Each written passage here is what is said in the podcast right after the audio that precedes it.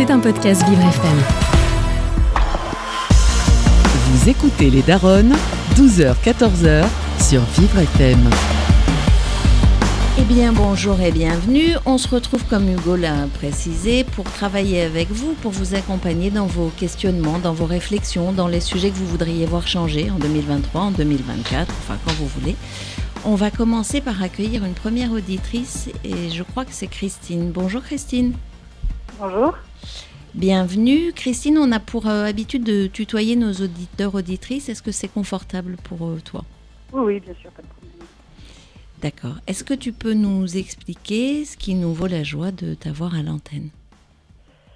Euh, alors, moi, j'ai depuis toujours un problème. J'ai- en tout cas, moi, l'impression de penser trop. Je ne sais pas si c'est possible d'exprimer ça comme ça, mais j'ai l'impression d'avoir un cerveau en ébullition tout le temps. Et, et j'ai parfois du mal à canaliser mes, mes pensées. Euh, et, euh, et- pour le dire assez euh, crûment, j'aimerais bien poser mon cerveau. Voilà. D'accord. Donc, je, je- j'ai parfois des pensées négatives, parfois des pensées positives qui m'aident à avancer, Mm. euh, mais globalement, j'ai plutôt du mal à canaliser euh, mes pensées Mhm. et, euh, et, et ça m'handicape plus que ça ne me sert. Voilà. Quand tu dis ça m'handicape plus que ça ne me sert, euh, ça t'empêche quoi ou ça t'embête à quel endroit?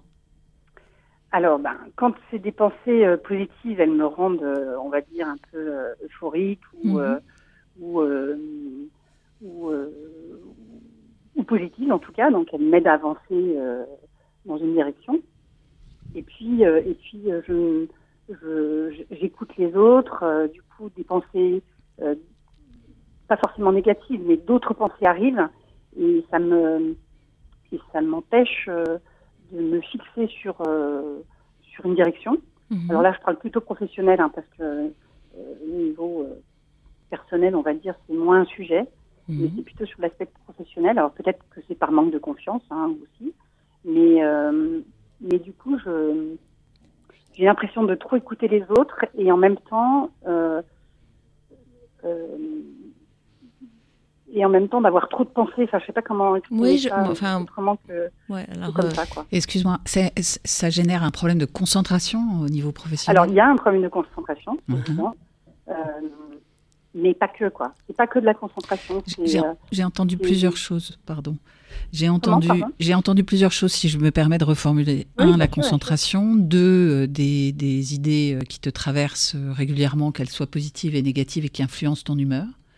Et Alors, euh, je- ouais, mon, mon humeur ou, ma- ou mes directions. Enfin, vous voyez, euh, D'accord. euh, voilà, c'est pas forcément. Ça te fait zapper. Je, je pense pas être Mm. sous polais, je pense pas. Mm. Mais en tout cas, ça, ça, influe sur mes directions. D'accord. Et le dernier, la dernière chose que tu as dite, c'est euh, j'écoute, j'écoute beaucoup les gens. Oui, ça- elle dit j'écoute et ça ça. me fait changer euh, de ce que je pensais. Je, je re-questionne. En fait, c'est ça que tu dis, c'est que quand tu écoutes, ça te fait re-questionner ce que tu avais posé? euh, oui, Mais ça, c'est parce que je manque un peu de confiance en moi. D'accord. Mais ça, je trouve ça plutôt positif. Enfin, Ou parce que tu es ouverte, en fait, et parce que tu n'es peut-être pas euh, euh, en affirmation totale et que ça a du sens de questionner les choses parfois. Il y a que les cons qui doutent pas. Exactement. Ouais, ouais. Ouais, sans doute, mais du coup, du coup, professionnellement, c'est un peu handicapant quand même. Vas-y, explique en quoi c'est handicapant.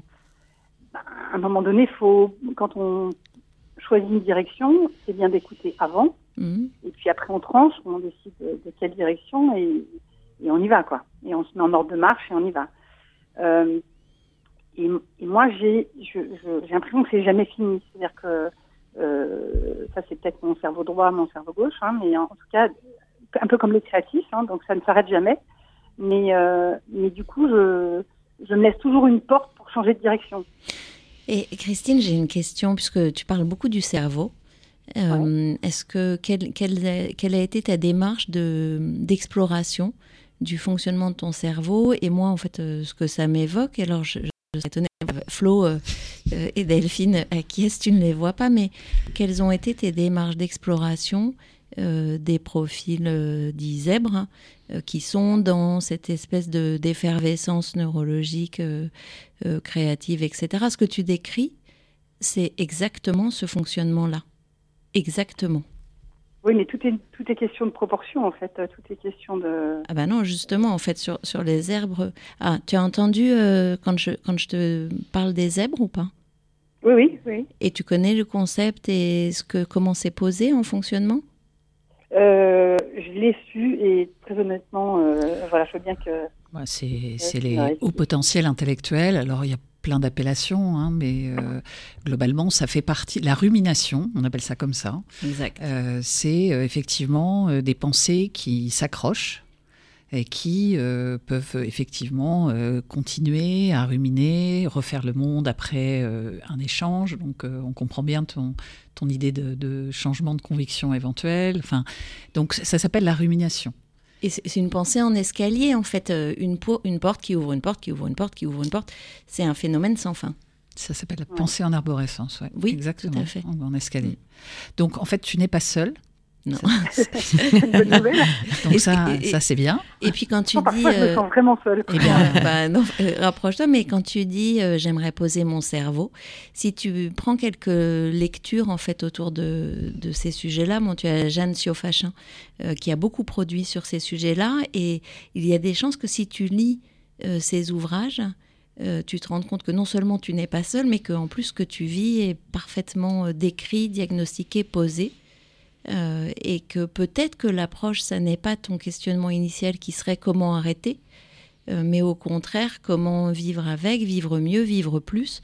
Ouais, Surtout- clés. Voilà. C'est un- peu voilà, ce que je venais euh, chercher dans ce, dans ce D'accord. coaching, en fait. D'accord. alors, com- Comment trouver les clés moi, euh, j'ai pour, trouvé euh, une clé. Pour mieux fonctionner. J'ai trouvé une clé qui m'a bien plu parce que justement, elle m'a rassurée en première intention sur le fait que je n'étais pas seule, sur ce mécanisme de rumination. Et il y a un livre qui s'appelle Je pense trop. Oui. Comment canaliser ce mental envahissant de Christelle Petit-Colin, Qui est très bien. qui répondrait exactement à ta, à ta ma question. Exactement. Et ça se lit assez simplement. Mm. Ça te permet, dans un premier temps, d'être effectivement rassuré sur ta condition de, de, de, de, de personne, on va dire. euh, Singulière, voilà, singulière et en même temps euh, commune. qui partage, euh, qui partage un quotidien avec d'autres. Ouais, d'éviter le jugement sur cette situation. Voilà. Ouais. Et puis en profiter parce que c'est une chance en fait. Ben, je sais pas. Bah, Enfin, moi, je le vois pas comme une chance. hein. Tu le décris d'ailleurs, tu dis euh, dans certaines circonstances comme euh, je suis très créative. Voilà, donc c'est une source, un moteur pour toi euh, de créativité. Et, et d'ailleurs, dans un, dans un contexte où on sait que tout bouge tout le temps, un cerveau comme le tien s'adapte euh, certainement plus, plus simplement que quelqu'un qui serait plus rigide. Donc peut-être aussi faire une liste de tous les bénéfices que ça peut t'apporter. Ouais. Et même euh, en rebond de ce que dit euh, Delphine sur la question de la créativité, comment tu pourrais explorer plus cette créativité? Parce que penser, imaginer, réfléchir, c'est la créativité. Trouver des solutions, c'est la créativité. La créativité, c'est pas que se mettre devant une toile et, et peindre ou écrire. C'est comment je m'adapte et comment j'adapte le monde à, à qui je suis. Et donc, tu, tu disais, je veux des clés pour vivre ça. Euh, qu'est-ce que tu pourrais faire pour être plus créatif Comment tu es créative aujourd'hui et qu'est-ce que tu pourrais faire pour l'être davantage? Bah, déjà, j'ai un métier euh, un peu, euh, peut-être que c'est pas par hasard, mais voilà, j'ai un métier qui, qui est proche de la créativité, on va dire, ou en tout cas dans lequel je peux exprimer ma créativité. Mhm. Donc, ça, j'allais dire, oui, enfin, les hasards, c'est donc c'est pas un hasard. hasard, Il y a des chances. Euh, et, et- et donc, euh, et c'est vrai que dans cet exercice, euh, je me plais assez bien. Voilà. Ok. Euh, mais je me trouve pas légitime. Je sais pas comment exprimer. Mm. euh, Ça, c'est un autre sujet. Des choses autrement comme ça. C'est-à-dire qu'en fait, comme ça n'est pas ma, euh, comment dire, ma formation première, je ne me sens pas légitime, même si c'est euh, naturellement ça qui m'attire. D'accord. C'est-à-dire que tu, tu penses que tous les gens que tu connais qui font quelque chose ont forcément reçu la formation idoine? Je sais pas, mais Ah, tu je- je- en fait, j'allais dire, c'est pas forcément le regard des autres qui m'importe, c'est, c'est, euh, moi qui me sens pas légitime. D'accord. C'est Qu'est-ce- pas, c'est pas rapport au, au- comment dire, au, au- c'est par rapport aux autres. C'est pas par rapport aux autres, pardon. C'est euh, vraiment euh, mon interprétation de, euh, Le regard que tu portes sur toi. voilà, le regard que je porte sur moi. Mais Mhm. ça va avec ce que je vous disais, manque de confiance. hein, voilà, j'aurais pu faire l'exercice de m'allonger sur un divan, mais en fait, je n'ai pas envie de faire cet exercice euh, parce que je pense que ça soulèverait beaucoup trop de choses. Je n'ai Mhm. pas envie. Mhm. Euh, et c'est pour ça que le, la, voilà, votre euh, L'échange entre nous. quelque chose qui, m- qui est plus adapté à ma personnalité. en fait. Eh bien, revenons à la question. plus que euh, plus que plus que comprendre quoi. Ben, revenons à la question de, de, de notre douce amie euh, sur le. C'est moi. Oui, c'est toi. Elle n'a pas Rebecca. dit, mais c'est Rebecca. Présente. Sur euh, justement euh, les éléments de, de créativité, les ressources de créativité que tu peux avoir, même si tu ne te sens pas légitime, comment tu peux les exprimer, et comment tu peux les rendre plus présentes dans ton quotidien peut-être, pour tourner positivement, ce qui et empêcherait euh, d'une certaine manière la rumination. Déjà, dis-nous ce que sont tes ressources de créativité pour qu'on on ait, nous, une représentation. Bah, euh, ben, je travaille un peu dans, dans la mode, donc ça, euh, par définition, c'est un peu euh, source de créativité, on va dire. hein. Et puis après, je me, je me rends compte dans mon quotidien, euh, parce que je suis chef d'entreprise, donc je, n'ai pas que cette partie créative, on va dire, à- à devoir gérer, mais je me rends compte que même dans mon organisation Oui. ou euh, dans des choix, Mhm. je vais toujours chercher euh, finalement ce qui n'est pas conventionnel. Mhm. Euh, donc je crois que je l'exprime à, à plein niveau en fait. Euh, je ne sais pas si c'est bien, mais je me rends compte en, en- en échangeant avec, avec vous trois que, que probablement je, je l'exprime plus que je ne pensais quoi. En fait, en programmation neurolinguistique, quand on, va sur certains protocoles, euh, ce qu'on appelle la créativité et ce qu'on va travailler, c'est vraiment cette capacité à trouver des solutions euh, alternatives. C'est ça la créativité. Oui, et, pas conventionnel, c'est-à-dire que du coup, enfin, ça a comme impact, les gens ils- des fois ils comprennent pas comment je vais aller dans ce type d'organisation qui n'existe nulle part. Hum, Ce qui est peut-être à questionner, c'est il y a toi, effectivement, il y a peut-être aussi euh, le, le regard de ton entourage sur toi, la façon dont tu fonctionnes. Ouais. Est-ce que tu l'as déjà questionné ça? De façon un peu parce que c'est très très intéressant de faire alors euh, dans les entreprises euh, classiques ça s'appelle un 360 Euh, mais il y a une démarche qui est très lumineuse pour soi c'est d'envoyer un mail à une dizaine ou une quinzaine de personnes et de leur dire voilà qu'est-ce que vous pensez euh, de qui je suis alors professionnellement ou personnellement qu'est-ce que vous appréciez qu'est-ce que vous trouvez qui fait ma singularité Euh, et si vous aviez des choses à me recommander euh, à améliorer, sachant que je suis libre de prendre ou de ne pas prendre, quelles seraient-elles? Et peut-être par rapport à ce que tu posais sur ton besoin de légitimité, euh, y compris euh, sur le fait que tu te regardes comme ça, de t'entendre dire et souligner que peut-être les gens vont dire bah, ce qu'on adore chez toi, c'est que tu trouves des solutions qui sont non conventionnelles, que tu sais rebondir, que tu sais être multitâche. Que tu es en ébullition perpétuellement, donc nous, ça nous aide par rapport à des contextes. Et, et finalement, ce que tu te reproches, oui. et ce sur quoi tu luttes, mais finalement, les, les- ton entourage peut peut-être l'apprécier. D'accord. Ouais, oui, c'est vrai, je, je, je vois pas ça comme ça. Mais c'est, il faut Comme, changer. comme ça n'est pas conventionnel, souvent je me dis, euh, je, oui, je, je, je pense l'inverse. Quoi. Je Mais dis, si, euh, tu changeais de regard, que, hum, Ouais, c'est un petit peu comme si tu t'auto-jugeais euh, tout le temps dans ce que tu ben, exprimes. C'est c'est le cas. c'est le Ouais. cas. Mais ça partirait, alors après, est-ce que c'est de la manque de, con- un manque de confiance ou sans doute ça partirait je du poste. toujours dans l'auto-jugement. Ouais. Et alors, qui te juge? C'est toi ou qui pourrait te juger? Ah ben c'est moi qui me juge. Toi. En fait. Et depuis- Mon entourage peut. Hein, Ouais, mais- Depuis toujours Comment? Depuis combien de temps? Euh, Depuis combien de temps quoi? Je je Tu je- t'auto, tu t'auto, Ah ben, juge- depuis toujours. depuis toujours. Aussi longtemps que je remonte, euh, je, je, je fonctionne comme ça. Quoi. mais ça t'apporte pas grand-chose au final. Non, pas du tout, Mhm. pas du tout. Et j'ai fait beaucoup de sport et j'ai, enfin voilà, quand j'étais jeune, j'ai fait des compétitions et, et, et, euh, et je m'interrogeais toujours sur euh, comment, euh, oui, ben, j'avais le même fonctionnement, même même dans le sport. Bah oui, donc c'est celui que tu connais le mieux et le plus facile. Finalement, qui te demande probablement le moins d'efforts. L'effort, ce serait peut-être d'aller vers autre chose. Et du coup, moi, je serais curieuse de savoir ce que tu penses du postulat que tu viens de poser, qui est finalement ce qui est bien. Bon, alors déjà, on peut interroger la notion de bien-mal, mais ce qui est bien, c'est ce qui est conventionnel. C'est ça que tu poses. Oui, Et oui, t'en penses quoi d'accord.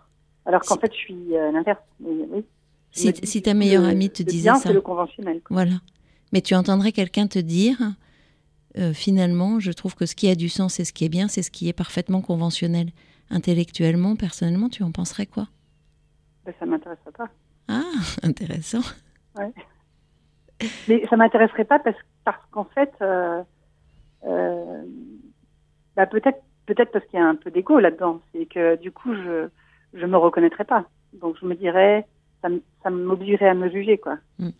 Que- Qu'est-ce que, quel type de personne tu, tu aimes Mm.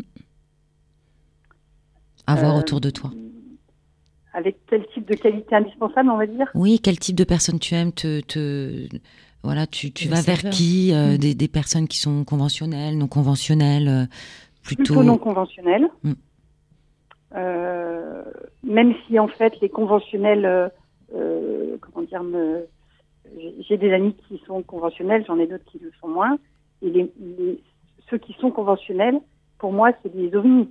Mais c'est aussi ça que j'aime bien chez eux, quoi.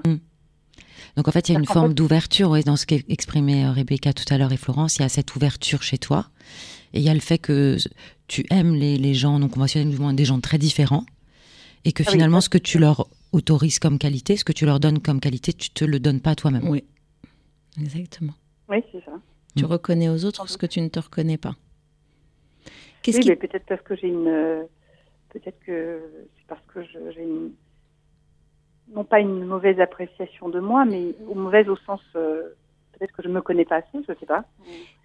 et, et Je sais pas, que- Christine, je sais pas si c'est de m'accepter, mais en tout cas, c'est. euh, euh, Christine, est-ce que euh, comment ça résonne et est-ce qu'on te disait enfant euh, sur ce trop euh, Est-ce que le tu fais trop ça, t'es trop ça, enfin ce trop là, est-ce qu'il s'invite maintenant ou est-ce qu'il existait? Tu penses trop, tu creuses trop, tu cherches trop à comprendre, t'es trop sensible. Je sais pas, je peux t'en donner 15 000. oui, c'est des mots, c'est des mots qui me parlent, mais c'est pas, c'était pas forcément mon, enfin, c'était pas forcément mon entourage proche. Hmm. Mais par exemple dans le sport, euh, euh, oui, je, je, tout d'un coup ça résonne. Je me rappelle de mon entraîneur qui disait ça. Pour lui, il fallait faire du sport, fallait pas penser quoi. Hmm. Et, et- Ah, C'était sa vision. voilà, c'était sa vision, mais du coup il y avait euh, euh, réfléchis pas, fais, euh, discute pas, fais. Enfin voilà. Et en fait, euh, et en fait, ça m'a toujours pesé, ouais, je pense. J'ai une question euh, pour revenir à, à ta, ta question initiale. Est-ce que dans le sport, quand tu faisais du sport à haut niveau, euh, tu pensais moins? Pardon? Est-ce que, est que le fait de pratiquer du sport faisait que ta pensée était moins euh, ruminante? Bah, alors oui et non, c'est-à-dire qu'en fait, oui, je pense que je- à ce moment-là, je pensais moins, mais je pense que je pensais dix fois plus que les autres, Mhm. quand même. Et c'est ça qui me dérangeait. C'est souvent on dit du sport, on dit euh, c'est du sport, ça va vider la tête, mais moi ça me la vide pas du tout. Je pense à, D'accord. à plein Ça de choses. favorise. Hmm. C'était une piste. Euh, et quand je fais du ski, par exemple, euh, je pense à plein de choses. Je, je pense à ça parce que voilà, il y a eu une- une- un moment récent, mais et on a eu cette discussion d'ailleurs avec des amis. Et j'ai dit mais moi quand je fais du, du ski, je pourrais juste profiter du paysage, euh, voilà. Bah non, je pense à plein de choses. Ouais, t'arrives pas à te débrancher. Mais en fait, c'est oui. ça, c'est pour ça que je dis que je voudrais poser mon cerveau. Ouais, je comprends. voudrais juste profiter du moment Mm. et, et ne pas me poser de questions. Et, mais je peux pas. Je Mm. sais pas. euh, je, et je me demande si les gens sont tous comme moi ou. euh, Non, pas tous. Il y en a Non, non, pas tous, mais il y en a quand même. Pas Il y en a tous. quand même. Et, et si- et tu pourrais le regarder aussi autrement. En fait, quand tu es dans ce processus-là, euh, tu te mets euh, en état de d'onde alpha, euh, d'auto-hypnose un peu, et c'est ça qui favorise ta créativité, c'est ça qui favorise probablement aussi toutes les bonnes idées que tu as eues. euh, tu les as eues dans ce contexte-là. Et donc, c'est vraiment une ressource. Euh, c'est pas un déficit et c'est en vivant avec, en l'explorant et en l'acceptant que tu arriveras à trouver des temps de pause.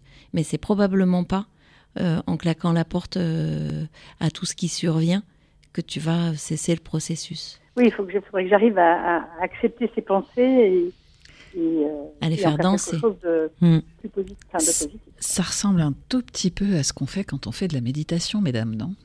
C'est-à-dire, on laisse passer les pensées, elles sont là, elles passent. C'est ce qu'on nous dit, hein. on nous dit de s'asseoir au calme. Moi, j'ai ça, mais je n'ai jamais réussi. mais, mais, mais, mais, oui, oui, c'est comme ça qu'on décrit la méditation. Tu te laisses traverser par tes pensées et tu les laisses venir et tu les acceptes. Et, et ça, et elles se calment. Il faut que je fasse de la méditation. Alors mais, mais le il faut, il faut que tu le changes. Hein, ouais, tu vois, je te fais du il faut, il faut. Euh, c'est, j'ai envie de tester la méditation, peut-être. C'est une piste. Après, ça convient pas à tout le monde. Mais, mais le principe, mais il faut essayer, il faut pas partir négatif. C'est-à-dire quand tu as des idées qui te traversent tout le temps, la méditation, c'est très très très difficile. Ah bah, et, tu et, tu verras d'ailleurs que si tu lis le livre dont Flo t'a parlé, euh, tu as des patients qui racontent que c'est à se taper la tête contre les murs en fait, ce flot incessant de pensée. Mais le principe initial. Euh, non, mais ça va bien la rassurer, tu as raison. ça, ça, ça, pour un début d'année rassurant. non, je veux, je veux pas te rassurer, je veux te dire euh, c'est ton talent, c'est ta lumière. Voilà. Et quelle erreur euh, d'essayer d'aller d'être d'aller d'essayer d'être un autre que qui on est. alors surtout, je rebondis. Tu, sais, dans ce que tu as décrit tout à l'heure, c'est-à-dire j'ai une vision, euh, c'est clair, je sais où je vais, je le partage et après j'y vais. Je, trouve que cette personne, elle est très très ennuyeuse. Ouais, je suis d'accord. Ah. je suis d'accord. Euh, alors que ta pensée, telle que l'a décrit, en ébullition, euh, le fait que tu écoutes les, les, personnes, que ça peut te faire remettre en cause ton idée, mais que finalement ça la nourrit. C'est pas que ça la remet en cause, c'est que ça nourrit ton idée et que ça en crée une autre. Ça nourrit du positif et, et, parfois ça nourrit pas du positif parce que mais même pour les normaux-pensants, Christine, en fait, il y a personne. On appelle ça les normaux-pensants, les gens qui fonctionnent pas comme ça. Mais, mais qui tu connais qui ne nourrissent pas à la fois du positif et du négatif? C'est le deal de la vie, en fait. Oui, oui, non, sans doute. Enfin, oui, c'est vrai. Non, mais il y a un sentiment, ce que j'entends derrière, c'est l'envahissement. En fait, ça t'envahit. c'est un peu ça, je me sens parfois vraiment envahie et, je voudrais switch off, quoi. Mais en même temps, autrement, mais, le fait de le mettre à distance, ça, ça. fait que ça devient encore plus gros. Oui, c'est le ballon dans l'eau euh, sur lequel on appuie. Il y a des choses aussi que tu peux mettre à distance euh, en le voulant vraiment. C'est-à-dire qu'il y a des sujets qui peuvent arriver la veille d'un week-end où tu te dis ah non ça me pourrir le week-end, j'ai pas envie, et tu te dis bah on, en reparle lundi à ta tête. Tu dis à ta tête lundi. Et ça, fonctionne, ça, ça, fonctionne, ça, fonctionne, Les idées noires euh, comme ça, tu leur dis bon écoutez les gars, Ok. Et ça, ça marche. Hein, ah ben, ça fonctionne, ouais. exactement. Et moi, j'aurais une prescription pour toi, c'est de hmm. t'inviter à penser plus, à aller chercher à penser plus et de voir ce qui se passe. Oui, oui, euh, oui, vraiment. C'est-à-dire d'être dans, puisque tu veux changer ce truc-là, euh, j'irai sur la prescription contraire de, je vais essayer de penser plus et de voir qu'en fait, et de, ou de réaliser qu'en fait, tu gères très bien ce qui se passe. Et que tu sais mettre le stop quand tu as besoin. Euh, et que parfois, si ça continue d'arriver, c'est que ça répond à quelque chose. Et de vivre avec et d'en faire vraiment un atout, parce que c'en est un. Euh, mais de faire cet exercice-là, d'aller dans l'excès de l'excès. Ben, en psychologie, on te dit que si tu commences par ne pas, ton cerveau le fait d'entrée. Si je te dis ne il connaît pas le nom, il connaît pas le. Mm. Enfin, du coup. Mm. c'est pas possible pour lui. Donc euh, oui, ça pourrait être une, une, piste. Tu as déjà deux choses au moins à faire. Tu dois faire, euh, tu dois. Euh, tu pourrais, mais c'est vraiment un super exercice. Tu pourrais demander à ton entourage le regard sur toi, en, en, le guidant avec ces trois quatre questions. Euh, mhm. Tu pourrais te prescrire au moins sur trois jours le et si je pense plus, ça donne quoi? Et qu'est-ce que je comprends, qu'est-ce que je tire de ça? Euh, Tu as aussi la lecture recommandée euh, par Flo, qui est vraiment très très intéressante. Et tu vas voir d'ailleurs. Je pense trop. Ouais. Mhm. Et alors, elle a écrit Je pense trop et elle a écrit aussi Je pense mieux. Derrière. Il faut, commencer par trop. mais tu verras. Et tu vas voir que tu vas ouvrir un champ de lecture assez intéressant sur ce sujet, que tout le monde dit la même chose, euh, et, tu réaliseras que tu n'es pas isolé. En fait, tu as des neurones miroirs euh, qui sont plus activés que les, pardon, la rire, mais que les normaux pensants. Euh, et c'est caractérisé, c'est objectivé par l'imagerie cérébrale. C'est un vrai fonctionnement neurologique différent. Alors moi j'ai lu un livre qui m'a bien bouleversé aussi sur ces sujets-là. ça s'appelle les philocognitifs puisqu'on est dans les néologismes. Les philocognitifs, ça explique euh, la façon dont euh, les gens qui pensent plus vite, euh, différemment, qui ruminent, eh bien, fonctionnent. Et, et c'est pas toujours le même type de fonctionnement. Donc c'est intéressant de se connaître soi-même sur ces mm. sujets-là. Oui, c'est ça. Et puis un peu de méditation pour, pour voir. Et puis si tu avais vraiment envie d'aller au bout du bon, tu vas voir euh, quelqu'un qui est habilité. Je crois que chez Cogitos, ils le sont. Et tu vas faire euh, un truc qui s'appelle le WAIS 4. W-A-I-S, euh, les chiffres romains, là, le 1 et le 5. Enfin, tu as compris dans quel ordre. Mhm. et tu fais un bilan. C'est un test. de voilà. c'est un test de QI, mais en fait qui va être complété, et c'est ça qu'il faut que tu valides, par une lecture psycho-affective et hum, qui va te faire un renvoi, du coup, euh, toi qui parlais de légitimité, euh, c'est extrêmement structurant de se faire dire par quelqu'un qu'on a choisi, de se faire expliquer les zones d'ombre, l'exigence qu'on peut avoir par rapport à soi-même, les besoins non satisfaits, euh, la façon dont tu luttes, etc. Voilà, ça a un coût. voilà, je te le pose, c'est quelque chose comme 500 euros. Mhm. Mais c'est intéressant parce que euh, d'abord, en première intention, on te dira si tu étais stable ou pas. C'est-à-dire que euh, généralement, ils font pas des tests à des gens dont ils n'imaginent pas que ça ait du sens. Et une fois qu'ils ont validé ce principe-là, c'est très intéressant parce que ça te posera peut-être un jalon initial différent de ah bah tiens voilà qui je suis et si j'allais à la rencontre de moi-même. Et puis ça te permet de savoir dans quel euh, dans quel domaine tu surperformes et dans quel domaine éventuellement tu c'est pas ça. Et c'est à la fois rassurant et en même temps, euh, voilà, ça, ça pose et après, t'en fais ce que tu veux. C'est-à-dire que ça, ça, ne te définit pas, ça t'aiguille. Exactement. Mm. Mais tout ça permet de mettre un peu d'ordre et de, de, de, te dire que si ces tests existent, c'est bien parce que tu n'es pas seul. D'accord, bah écoute, bon, ça en fait du conseil, hein. et puis des hein. néologismes, euh, et puis des lectures, et, de la méditation, tout ça, tout ça. Non, vraiment, on est bien là. Hein. Comment c'est pour toi? Comment ça te parle, bah, ces recours Merci pour ces clés, en tout cas ces, ces conseils euh, qui vont, euh, j'espère, m'aider à, m'accepter comme telle. Ouais, à te découvrir. Et en tirer profit. À me découvrir peut-être. À te découvrir. Ouais c'est enlever vraiment euh, cette espèce de regard ou de couverture qui est finalement un peu grisâtre. Tu vas voir, euh, dessous, c'est très très joli. Mais c'est vrai que ben, c'est plutôt aux gens qui sont différents de s'adapter au monde et pas l'inverse, ce qui est un peu dommage. Et quand on est chez Vivre FM, nous, on le comprend d'autant plus. Mais oui, c'est ça, elle disait ça et j'allais te dire, euh, ça va te permettre de vivre ta différence autrement. Hmm. Oh, quelle quel poète, voilà, poétesse d'ailleurs. Formidable. Euh, merci Christine. Ouais, merci d'avoir merci, d'avoir merci, merci beaucoup. Merci. Bonne journée. Au revoir. Au revoir.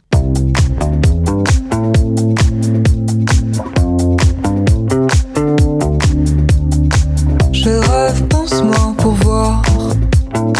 J'avoue, j'ai du mal, j'ai du mal à le croire. C'est moi qui chantais ce soir.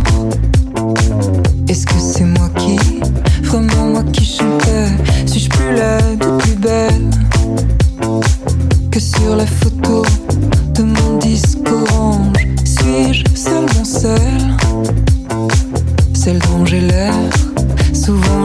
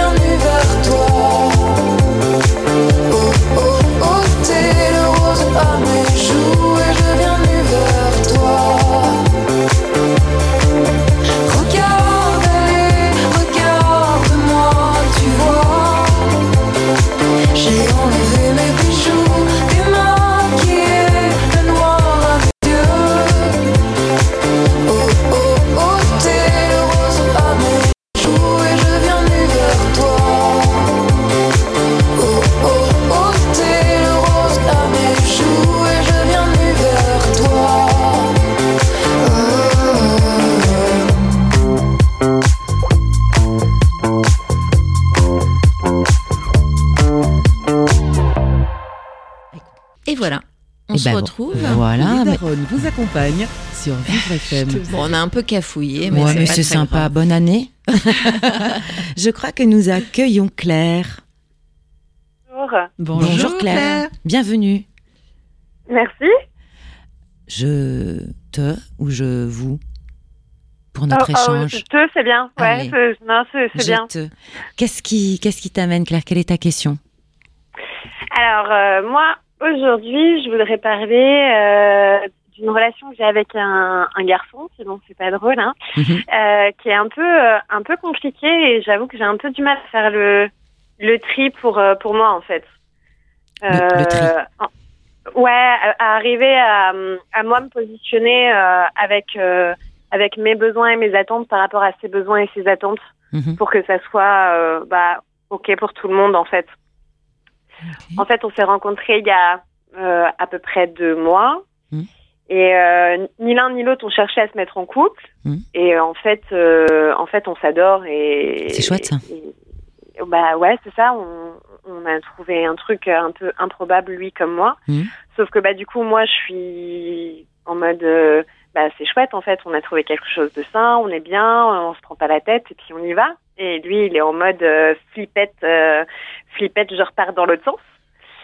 Et du coup, on se retrouve devant une situation où, à la fois, moi, je lui propose de bah, qu'on travaille ensemble sur euh, sur ça et puis qu'on avance euh, côte à côte et qu'on travaille chacun de notre côté sur euh, les choses avec Mm. lesquelles il faut qu'on travaille. C'est bien pragmatique tout ça. hein. Bah, Ouais, moi j'étais Bah, partie sur du love et Ouais. tout, et on est déjà dans le cahier des charges. bah non, parce qu'en fait, à côté de ça, euh, si c'est le méga love, mais mais mais à un moment donné, faut faut être pragmatique quand Il faut c'est être trop le pragmatique, bordel, euh, quand c'est trop le bordel émotionnel, non, faut revenir C'est choses, quoi, pas. le euh, bordel, bordel émotionnel Ouais. d'abord? Comment? C'est quoi le bordel émotionnel? Bah, le bordel émotionnel, c'est que euh, je suis amoureuse d'un garçon et qui prend la poudre d'escampette et que c'est la merde. D'accord. C'est la merde grave. Mm, Comment il prend la poudre d'escampette? Qu'est-ce qu'il fait? Ah bah, déjà, il m'a largué il y a une semaine. Donc, ça a un peu, ça a un peu mis le ton Ouais. du jour au lendemain. Euh, je venais d'apprendre en plus euh, vraiment une super euh, mauvaise nouvelle, etc. Et euh, du coup, il m'a rajouté ça, euh, il m'a rajouté ça dans la, Dans la- Dans la face. corbeille. Ça vole en escadrille, hein, les emmerdes, tu sais. Euh, voilà, bah oui, oui. euh, le lendemain, euh, on va, on rajoute dans l'escalade des emmerdes. Le lendemain, j'ai fait une fausse couche alors que je savais pas que j'étais enceinte. Ah Donc, euh, ça, on, a, c'est- on a ajouté une marche mm, mm. dans, dans l'escalade émotionnelle. Et, euh, et en fait, euh, lui, dans tout ça, ce qu'il me dit, c'est qu'il me largue parce que euh, il est amoureux de moi et que ça lui fout la trouille.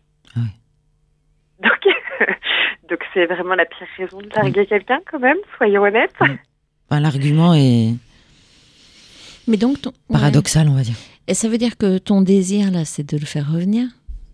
Alors, mon désir à l'heure actuelle, ce serait effectivement qu'il revienne, qu'il se rende compte qu'en fait, euh, bah, c'est quelque chose de chouette et que oui, il a des choses à travailler euh, sur lui, sur ses relations, mais que c'est absolument pas incompatible avec le fait d'être avec quelqu'un en fait et que on peut être dans un bordel émotionnel, mais que si on a quelque chose à travailler, en fait, pour moi, si on le teste pas avec quelqu'un, si on si on confronte pas à la réalité, bah, on peut travailler dans sa tête autant qu'on veut, mais tant qu'on n'est pas confronté mais à la Tu me parles d'un business plan là, non Ouais, c'est ça. Je me dis, moi mais non, en fait, c'est sur le travailler en fait. Non, non, mais ce qui, ce qui m'intéresse euh, dans c'est le vocabulaire que tu emploies pour parler de votre histoire. C'est très, euh, tu disais pragmatique, c'est presque un business plan.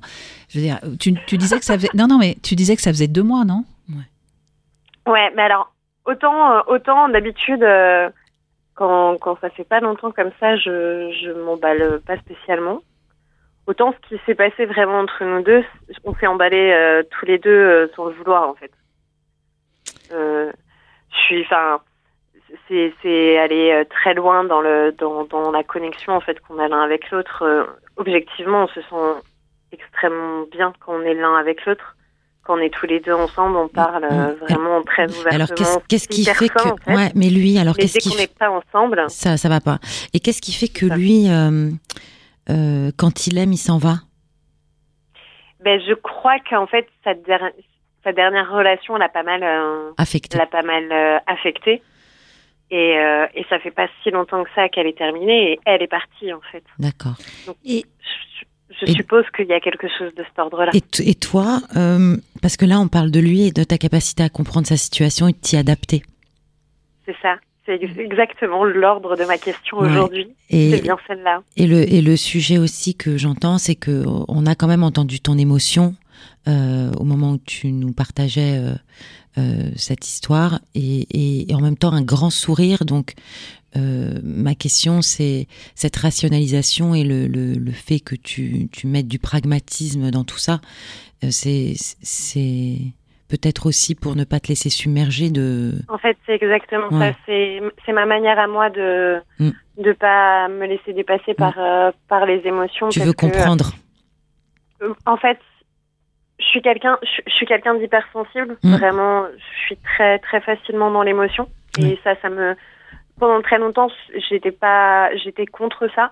J'étais contre moi-même à essayer de vraiment mettre ça dans un coin de de moi parce que j'avais l'impression que c'était compliqué avec le reste du monde. Maintenant, je trouve que c'est une de mes plus grandes forces, mais mais j'ai quand même tendance à la à essayer de la de la distancier un peu pour pas me laisser submerger non plus parce que sinon c'est pas c'est pas cohérent pour moi non plus. Après, tu vois là ce que tu évoques, c'est quand même euh, c'est il y a pour moi une, une torsion entre le ton, le sourire que je sens sur ton visage et ce que tu évoques quand même. C'est douloureux ce que tu évoques. C'est-à-dire que tu as rencontré quelqu'un avec qui tu es bien euh, et c'est réciproque et cette personne, pour des raisons qui la concernent et sur lesquelles tu n'as pas de pouvoir, euh, refuse le bonheur qui vous est offert à tous les deux. Ouais, c'est ça. Ouais, et c'est donc toi, euh, dans ta question, c'est quoi en fait ta question par rapport à cette situation?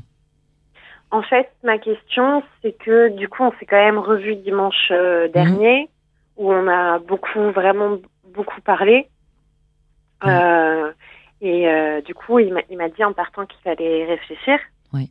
ce qui était vraiment très chouette. ça nous a fait du bien en fait à tous les deux de mhm. se retrouver, et c'était pas juste une discussion autour d'un verre. On a vraiment passé toute la soirée ensemble. C'était très très très chouette, très tendre, très. Enfin, On va pas savoir. Grosse charge émotionnelle, quoi. Mm. Et en fait, le truc, c'est que sur le moment, il est parti et j'étais OK avec le fait de lui laisser euh, l'espace dont il avait mm. besoin pour pouvoir réfléchir tranquillement, etc. Mais je pensais, en fait, parce que toute la semaine d'avant, du coup, on s'est à peine parlé. on est passé de on s'envoie des messages tous les jours à un blanc intersidéral. Et j'avais vraiment l'impression que lui, ça lui faisait rien du tout ce qui se passait. Non, ça, je, je pense pas. Du coup, dimanche, quand on a parlé, je me suis bien rendu compte que ça lui faisait quelque chose euh, bah, beaucoup plus fort que je l'avais imaginé. Parce qu'en fait, sa psy l'a, arrêté pour une semaine euh, parce qu'il était incapable de se lever pour aller au boulot. Enfin, vraiment, c'était chaud pour lui. Et du coup, quand on a parlé de, de, de tout ça. Euh, je crois que lui, ça lui a fait du bien de parler de tout ça. Moi, ça m'a fait énormément de bien de parler. Et je, me disais qu'en fait, on allait pouvoir, en tout cas, si ce n'est pas forcément se reparler toute la journée comme on le faisait ensemble et se revoir comme on le faisait, au moins ne serait-ce que pouvoir mm. commencer un peu à communiquer euh, autrement tous les deux. C'est peut-être rapide pour lui, c'est-à-dire que. En fait, c'est ça. Sauf que moi, mon souci, c'est que euh, entre la séparation que j'ai appris par rapport à mon père, la fausse couche, etc., je suis quand même Ce que tu as appris par rapport pas facile. La, première mauvaise nouvelle qu'elle a évoquée. D'accord. Ouais, c'est ça. Parce que ça fait beaucoup et toi, tu as besoin de lui. C'est ça que tu es en train de dire. En fait, c'est ça. C'est que mm. ça fait beaucoup et que si ce n'est avoir besoin de lui, pas forcément H24 euh, du matin jusqu'au soir, avoir au moins un semblant de communication qui est un petit peu plus mm. détendu. Mm. Alors qu'on soit pas de, on couche ensemble et on se parle et on envisage de se remettre ensemble, à le lendemain on, on, se, parle plus. absolument rien et comme si on se connaissait pas. Et, et depuis dimanche. Et là, alors, comment? Et depuis dimanche, la conversation a repris? Ouais, c'est ça. Et là, de bah euh, on s'est envoyé au moins un message par jour, mais quelque chose de très. C'est toi qui euh, envoies Comment? C'est toi qui as envoyé des messages? C'est moi qui ai envoyé les messages, ouais, en plus. Et vraiment, euh, euh, voilà, je veux pas rentrer dans sa bulle, mais en même temps, je sais que moi, j'ai besoin que ça se détende un petit peu parce que c'est une situation qui commence à moi me mettre mal à l'aise. Et je suis partagée entre son besoin. Bah oui et le tien de, solitude et de réflexion, et le mien. Ouais. Ce que tu es en train de dire. d'être en attente. Ouais, ce que tu es en train de dire, c'est que vos besoins ne sont pas pour l'instant, parce que c'est c'est peut-être que contextuel, ne sont pas euh, en cohérence. Ils fonctionnent pas ensemble. Vous n'êtes pas en harmonie. Alors, moi, j'ai une proposition à mm. te faire, euh, Claire, puisque on peut pas effectivement savoir ce qui se passe pour lui. Si on reste à ce que tu nous dis, en fait, c'est comme si tu disais, il a peur de l'engagement. Euh, oui. Voilà, et donc euh, si tu voulais travailler à cet endroit, même si on fait l'hypothèse que tu peux pas travailler pour l'autre, mais admettons que tu veuilles explorer des choses, euh, comment ce serait de d'essayer de proposer quelque chose qui soit de l'ordre du temps présent, de on vit ce qu'on a à vivre au jour le jour. Donc ça, nécessite probablement pour toi une adaptation encore supplémentaire de ne pas pouvoir te projeter. En fait, c'est comme si toi, tu voulais te projeter et lui, il voulait pas s'engager, mais que vous étiez quand même très amoureux. Ça ressemble à ça, ce que tu dis. Bah, en fait, de base, on voulait pas se projeter tous les deux, et mhm. par la force des choses, on, est arrivé à ça. Mhm. Et maintenant, je peux plus vraiment lui dire, viens, on se voit euh, de temps en temps et on se projette pas parce qu'il sait très bien ce que je ressens pour lui et je sais très bien ce qu'il ressent pour moi. Donc, ne pas se projeter, en fait, je crois que c'est difficile pour nous deux. Peut-être ça, ça dépend de ce que, ce que tu entends par projeter. Il y a d'autres façons, en fait, que de ne pas être dans l'engagement que de se dire on se voit une fois de temps en temps. Hein. Hmm. Oui, après, moi, c'est ce que je lui expliquais aussi, c'est que sa peur de l'engagement, elle est de l'ordre de. Euh, il a l'impression que. Euh, que euh, ça veut dire qu'on va vivre ensemble, qu'on va. Et moi, mon engagement que je suis capable à l'heure actuelle de lui offrir, c'est absolument pas de cet ordre-là, parce que je suis euh, mère célibataire à temps plein, je suis en train de monter mon entreprise, mhm. je suis séparée du père de mon fils depuis moins d'un an. Euh, moi, je peux pas vivre avec quelqu'un tout de suite. Je peux pas engager des choses très loin, très sérieuses tout de suite. Et ça, tu lui as exprimé Ouais, je lui ai exprimé bien sûr que pour le moment, moi, ce que je voulais, c'était qu'on se voit, euh, je sais pas, peut-être euh, quand on en a envie, euh, qu'on mm. continue comme on faisait, en fait, de se voir. Ouais. et dans la suggestion de Rebecca, ouais, la suggestion de Rebecca qui disait finalement, plutôt que de penser la relation, est-ce que la vivre mm. ne pourrait pas être une solution, puisque quand vous le vivez, vous êtes bien. Mm. Sans l'intellectualiser, parce que de mon point de vue, en fait, on la pense pas, on la vit. Ce qui, ce qui pourrait être un frein à votre histoire et pourrait lui donner le sentiment que toi tu te projettes trop vite, mm. c'est de questionner votre relation. En mm. fait, Villa, Villa, elle est là, t'es bien, euh, et, advienne ce que pourra, parce qu'il faut payer pour voir dans une relation amoureuse, quoi qu'il. Mais comment on vit une relation avec quelqu'un qui est dans le refus de vous parler et de vous voir? Oui, là pour l'instant c'est pas, là c'est compliqué, mais peut-être euh, lui bah, dire il, est, il, est, il, est, parti, il est parti pour réfléchir, donc ça veut dire que déjà il, il n'est pas parti. Il n'est pas mm. complètement parti, puisque vous êtes revu dimenche. Il a dit qu'il allait réfléchir, etc. Mais euh, souvent, ce qui effraie les hommes, pour en avoir connu euh, beaucoup. Elle est fantastique.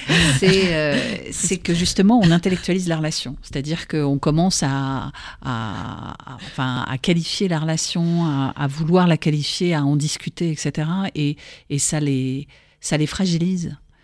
Ça, devient lourd en fait. en fait, c'est le passage de la légèreté qui est probablement merveilleuse au début de l'histoire à quelque chose de lourd, de contraignant, de voilà, de de difficilement agile. Et tu dis comment je pourrais la vivre? Ben dis-nous. En fait, on peut réfléchir à ça. comment tu pourrais mettre de la légèreté et du vivant plutôt que enfin le mot c'est un gros mot, mais de la métacommunication presque. Tu vous regardes quoi Je comprends rien à ce que tu dis. tu vous regardes vivre, en fait, et tu le traduis en mots. Ouais.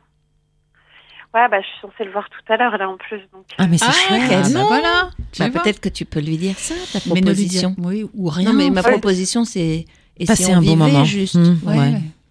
Kiffer, quoi. Parce qu'en fait, je me suis levée ce matin avec l'envie de tout envoyer chier. Hein. Mais mmh. vraiment tout envoyer chier. Donc, mmh. j'ai envoyé un message en mode est-ce qu'on peut se voir? J'ai besoin qu'on parle. Euh, c'est important pour moi. Je veux pas parler par message. Ah. Il m'a dit oui, oui, pas de problème.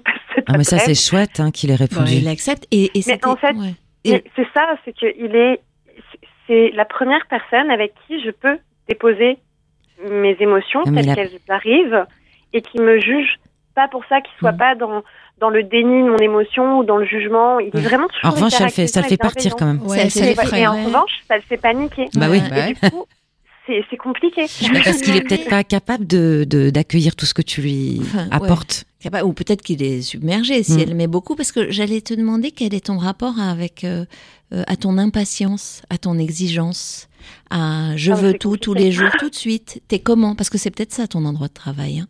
C'est peut-être. Je, je, sais qu'il est là mon, mon de mhm. travail. Je sais que j'ai vraiment du, du problème avec la patience, mais j'ai surtout en fait des problèmes avec les, les situations qui sont qui sont floues. Ah, c'est pas flou. Quelqu'un qui accepte de te revoir, c'est assez clair en fait.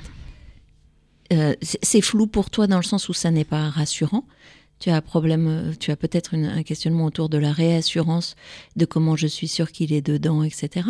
Mais si tu regardes ces deux mois, il s'est engagé euh, euh, pour partir avec toi, il te livre ses sentiments, il accepte de te revoir.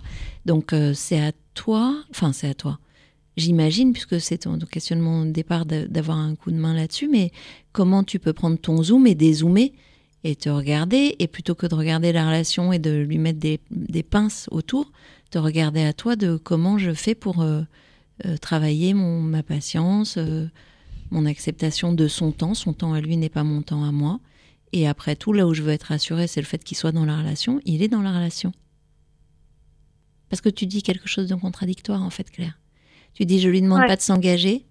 Et puis, en fait, tu nous fais la démonstration que tu le rattrapes par le callback en mode, vas-y, donne-moi des. En fait, c'est bien ça le problème, c'est que j'ai pas envie de j'ai pas envie d'aller le forcer à, aller à un endroit où il a pas envie d'aller. Et bah, le problème, c'est que bah, déjà, et d'une, et de deux, du coup, je suis partagée entre entre lui dire, ben va, va, prendre ton temps, euh, tout ça, mais mais moi, j'ai besoin de prendre des distances par rapport à ça parce que ce côté où il est à la fois très chaud et le lendemain euh, euh, extrêmement froid, comme si on se connaissait pas, pour moi, c'est mm pour moi, en fait, à l'heure actuelle, c'est pas gérable. Alors ça, tu peux lui dire. c'est de la protection. En fait, c'est ça qui me pose vraiment problème. C'est-à-dire que je suis pas, je suis pas à vouloir qu'on recommence comme euh, il y a, euh, il y a trois semaines, euh, parce que je sais que pour le moment, ça lui convient pas et j'ai pas envie d'aller le mettre dans une situation où il est pas confortable, en fait. Je trouve que c'est important qu'on puisse être confortable tous les deux. Sauf que du coup, en lui laissant tout cet espace dont il a besoin et en acceptant le fait qu'il soit extrêmement froid, etc., j'ai l'impression de euh, nier mes besoins à moi au détriment de ses mm, besoins à mm, lui. Mm. c'est ça à l'heure actuelle vraiment qui me pose problème, c'est-à-dire que je veux qu'on puisse avoir euh, chacun un espace dans lequel on puisse être très équilibré. Ouais, T'aimerais un partage équilibré des besoins, mais ça veut dire que, euh, enfin ça, ça, tu malheureusement, ouais, En fait, tu es en train de faire une convocation hyper autoritaire de ce que doivent être la définition de vos besoins respectifs. Et tu pourrais le regarder un peu autrement et tu pourrais aussi imaginer que c'est une façon de se protéger à lui, euh, de, se, de faire comme ça. Tu pourrais te questionner autour de quelle est la confiance que tu lui donnes. Moi, finalement, quand je t'entends, il n'y a aucun jugement de valeur dans ce que je dis. J'entends. Je, T'entends pas? Tu m'entends? Ah si, tu m'entends J'entends qu'il n'y a pas de euh, jugement. il n'y a pas de jugement, t'entends. Euh, en fait, tu, ne, tu n'as pas confiance ou tu as peur. Oui, tu as besoin de sécurité. C'est l'endroit de ta peur. Mhm. Et ton insécurité, tu nous as parlé de la sienne au démarrage, mais en fait c'est probablement de la tienne dont mm. il est question. Donc euh, c'est peut-être euh, cet endroit-là l'espace de travail. Comment je me sécurise pour pouvoir le laisser respirer. Accueillir l'autre comme il est. et l'accueillir, et du coup, de danser ensemble et de co-construire, etc., ça va se faire très naturellement. Ouais. Sachant qu'effectivement, il n'est pas là, il n'est pas né, il n'est pas dans votre relation présent pour répondre à, à tes besoins. En réalité, l'autre, tant mieux si ça se passe comme ça, mais euh, n'est pas là pour répondre à nos besoins la première mm. personne qui doit répondre à nos besoins, c'est le mieux nous-mêmes. Mm. Et c'est pour ça qu'on dit oui, aimons-nous nous-mêmes. Et c'est pas vraiment ça. En fait, le truc, c'est une fois que je réponds à mes besoins, je peux me tenir droit, je peux me présenter à l'autre comme étant capable de vivre une relation où je vais le respecter dans tout ce qu'il est et non pas juste parce qu'il est là pour répondre à mes besoins de sécurité, de d'assurance, de, de, légèreté, d'amour, de voilà. Euh, il vient là en plus, mais il vient pas là pour euh, oui, réparer. Juste. Ouais. Il vient pas, euh, elle a tout à fait raison. Il vient pas euh, créer ton écosystème euh, de qualité. C'est toi d'abord, et derrière il vient irriguer. Pas facile. Oui, mais du coup, si, si quelque chose qui fait me, me comment dire, te heurte. qui fait pas en l'occurrence, mais vient justement comment dire, questionner cette insécurité-là. Je, l'entends, hein, je, sais qu'elle est là, je travaille dessus, mais. Bah, tu peux lui dire ça. Tu peux partager, tu peux dire, tu sais, moi, par rapport, lui, il t'a partagé son histoire. Je viens d'être euh, largué, ça a été difficile. Tu peux lui dire, moi, dans mon contexte, pour des raisons qu'on va pas évoquer ici, j'ai un besoin de sécurité. Et ce besoin de sécurité, quand tu tu agis comme ça, tu viens le perturber, tu viens toucher quelque chose qui pour moi est difficile. Après, si la personne continue à le faire, ça veut dire qu'elle est euh, volontairement malveillante, ce que je pense pas. Si, si tu lui partages que cet endroit-là est compliqué pour toi, il y a forte chance s'il t'aime pour qu'il vienne plus trop titiller ce truc. Et tu peux l'aider à t'aider en lui expliquant comment tu te sentirais en sécurité. Mais vraiment de façon concrète, en restant pas dans l'abstraction, en disant bah moi ce qui m'irait c'est qu'on se parle au moins une ou deux fois par semaine. Je me sentirais en sécurité avec ça ou qu'on passe pas du chaud au froid par exemple. Mm. C'est vrai que c'est un peu insécurisant ça ce côté euh, je suis chaud et tout d'un coup je disparais, ça peut euh, ça peut être bah, compliqué. Ça plus euh, le contexte de rupture, le bah contexte de j'ai besoin de temps pour réfléchir. C'est sûr que les messages ils sont pas hyper positifs. Mm. En fait, c'est ça, c'est que j'ai pas de j'ai pas de deadline, j'attends, mais je sais même pas si à la fin je vais me prendre bah une claque. Mais je, je, me demandais, excuse-moi Claire, si tu pouvais pas poser le contexte plus pour expliquer pourquoi. Parce que je pense que tu es fragilisé ou vulnérable par le contexte actuel qui a fait que euh, cette histoire est venue émotionnellement chambouler euh, tes certitudes parce que tu t'attendais pas à tomber amoureuse, etc. et réciproquement, et tu as vu que c'était réciproque. Et puis en plus, en ce moment, tu vis contextuellement quelque chose de difficile avec une accumulation de mauvaises nouvelles ou de choses émotionnellement difficiles. Et du coup, ça t'a fragilise. Et si tu arrivais en disant le contexte aujourd'hui, tel qu'il a été m'a fragilisé. Et c'est vrai que j'ai probablement un besoin de sécurité plus important. Mmh. Tu vois, le tourner comme ça, pas lui disant, en lui disant, voilà, juge, ça me fragilise euh, cette histoire parce que émotionnellement c'était formidable. Hein, donc ça a été. Euh, et puis il y a des choses qui sont arrivées qui font que c'est difficile en ce moment pour moi. Et du coup, je, trouverais euh, cool qu'on puisse revenir à quelque chose de simple, qui est de vivre notre relation selon voilà, on a envie de se voir, on se parle, j'aimerais bien qu'on puisse pouvoir se parler simplement et, et, et basta. Tu vois, simple. Ce qui te permettrait, toi, d'être rassuré parce que tu maintiendrais le lien avec une personne qui visiblement répond mm. quand tu lui demandes. Mm. Donc il y a un intérêt, sinon, tu sais, les garçons, ils s'embarrassent pas. Hein, donc, euh. les filles non plus. Hein. C'est quoi cette segmentation C'est vrai, mais bon, enfin, je veux dire, euh, voilà quoi. En tout cas, pour euh, faire ce que te dit Flo, peut-être que tu connais, mais tu pourrais t'appuyer sur la communication non violente euh, et, parler en jeu de je me sens insécurisé euh, quand il se passe ça, j'ai besoin d'eux et éviter le tu qui tue et qui peut le faire. Ça, c'est ce qu'on fait déjà, eh lui ben comme moi. Formidable. C'est ça qui fait que nos conversations elles sont aussi magiques, apaisantes et mmh. constructives à chaque fois qu'on parle. En fait, c'est ça en fait qui est frustrant, c'est que quand on se voit et qu'on parle, on, se, comprend mais vraiment très bien et, ça fait vraiment du bien. Et dès qu'on est loin en fait euh, et qu'il arrête complètement de communiquer avec moi, c'est comme si à un moment donné il me donnait un morceau de communication et qu'il me donnait des bases pour savoir bah où est-ce que enfin où est-ce que moi je pouvais me situer par rapport à lui et pouvoir être un peu sécurisé par rapport à ça. Et dès qu'on n'est plus ensemble, etc., le fait de couper complètement la communication, c'est comme si d'un côté il, violent. sortait de sa vie et Mais c'est peut-être ouais, c'est peut-être quelqu'un des années 80 en fait qui est qui est dans le dans le temps présent euh, où il n'y avait pas le portable et SMS etc. Et finalement il vit l'instant où il est avec toi et une fois que tu es sorti de son champ, non pas qu'il pense pas à toi, mais il n'est pas tout le temps connecté d'une autre façon. Et moi j'ai une autre hypothèse euh, qui va faire Airflow, qui me fait appeler gourou là-dessus, mais je ferai quand même l'hypothèse que euh, il perçoit euh, l'inconscient de ta pression.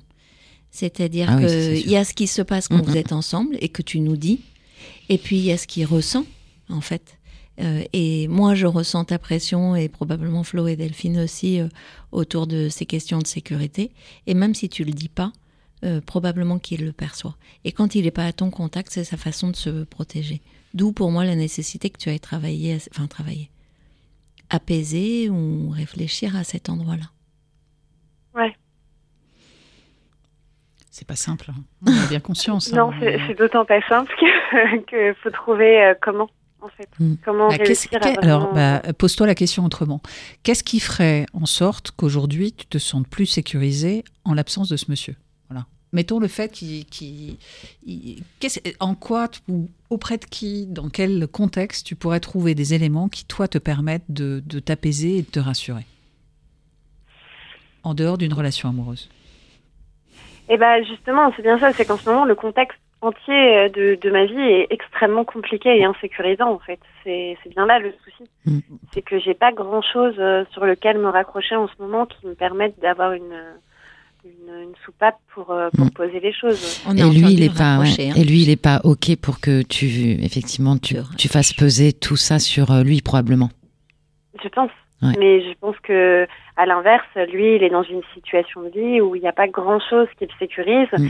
et auquel se raccrocher. Et en fait, euh, euh, l'un comme l'autre, quand on était ensemble, je pense qu'il y a eu un peu ce truc-là de se raccrocher l'un à l'autre. Oui, bien sûr. Et que là, maintenant, bah, on est un peu tous les deux dans chacun le cul dans notre merde, euh, à pas trop savoir comment comment gérer la situation, quoi. Mais tu peux pas lui demander de la gérer pour toi, donc. ah bah non, clairement pas. Clairement pas, mais en fait, c'est pas.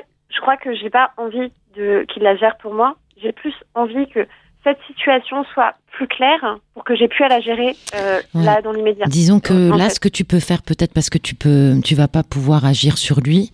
Euh, ce que tu peux faire, c'est prendre le, le, moment tel qu'il vient. Donc là, tu vas le voir, vous allez passer un bon moment. Euh, effectivement, la métacommunication sur votre relation, peut-être la mettre de côté parce que probablement que ce sera pas la solution à votre relation. Juste vivre ensemble cet instant. Euh, mutuellement vous apporter euh, la sécurité dont vous avez chacun besoin et repartir et reconstruire comme ça, pas à pas, votre relation en la vivant et non pas en la communiquant. Et si tu as envie et si tu as le temps, euh, aller explorer la question de ta relation à l'attachement et à la rupture. Je, me permets, parce qu'on a dit qu'on était dans un cadre où on pouvait se dire les choses. Après, il y a des moments pour ça, donc le moment où tu es fragile, c'est exactement. c'est pas idyllique, mais euh, mais la, conclusion, c'est vraiment ça. Vis, cette histoire, vis ce qu'il te donne, profite. C'est difficile. Hein. Bien sûr que c'est difficile, mais, au moins ça l'a ça satisfait dans l'instant son besoin, c'est de ne pas couper le lien. Et après, toi, c'est peut-être le, le sujet de Florence de dire qu'est-ce qui, toi, t'apporterait de la sécurité aujourd'hui? Ça peut être des choses un peu Bête, bah, Là, en ce moment, vraiment, vraiment pas grand-chose. Hein. Alors, pas te faire un massage. te, faire des, te faire des massages. Mon diplôme, mon fils, euh, euh, mon montage d'entreprise. Enfin, il n'y a rien qui roule euh, tout seul. Bah, et, et en fait, bah, des, je fais des choses. Hein. Je, vais, je vais au sauna de temps en temps. Ça me fait du bien. Ça me fait des, des moments de décompression. Mais dès que je sors, en fait, je replonge la tête la première dans tout ce que j'ai à gérer. quoi. Mm. Peut-être qu'on va changer de vocable, peut-être qu'on va pas dire sécurité, mais on va dire énergie. Qu'est-ce qui te donne de l'énergie Oui, c'est ça. C'est exactement ça. Mais en fait, la vie m'en prend beaucoup et j'arrive pas à en récupérer. Mais justement, justement. Mm. Alors, il y, a un exercice hein, qui est assez simple et qui marche euh, très bien pour savoir ce qui te permet justement de, gagner en énergie. C'est de tenir un, petit journal de, des choses qui t'ont donné de l'énergie chaque jour pendant une semaine, dix jours. Et tu verras, il y, aura, il y aura un schéma qui se qui se dessine, et puis tu verras aussi ce qui te prend de l'énergie. Et euh, il y a un moment, tu peux mettre, il y a des choses que tu ne peux pas éviter, mais il y a des choses que tu peux mettre à distance. Et les choses que tu n'as pas envie de faire et qui te prennent de l'énergie et que tu peux euh, arrêter, il bah, faut l'arrêter. Mais ce petit journal qui s'appelle le journal de Flo, pour ça que je le connais bien. c'est déposé à l'INPI. Ouais, exactement. Euh, c'est quelque chose qui te permet de, de voir quels sont les moments, les espaces, les lieux, les contextes qui t'apportent de l'énergie. Ça peut être ton amoureux, mais ça peut être plein d'autres choses aussi. Mm. Et le faire comme ça le soir, euh, juste une note trois mots, hein, t'écris pas un journal intime, tu, tu, du coup tu vas voir se dessiner quelque chose et tu vas pouvoir l'utiliser.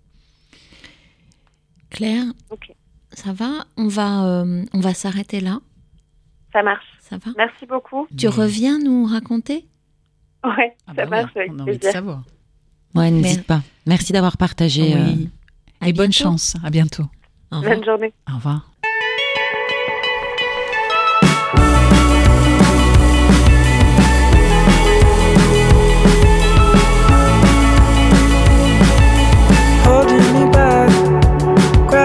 holding me back. I want you to hold out the palm of your hand. Why don't we leave it at that? Nothing to say when everything gets in the way.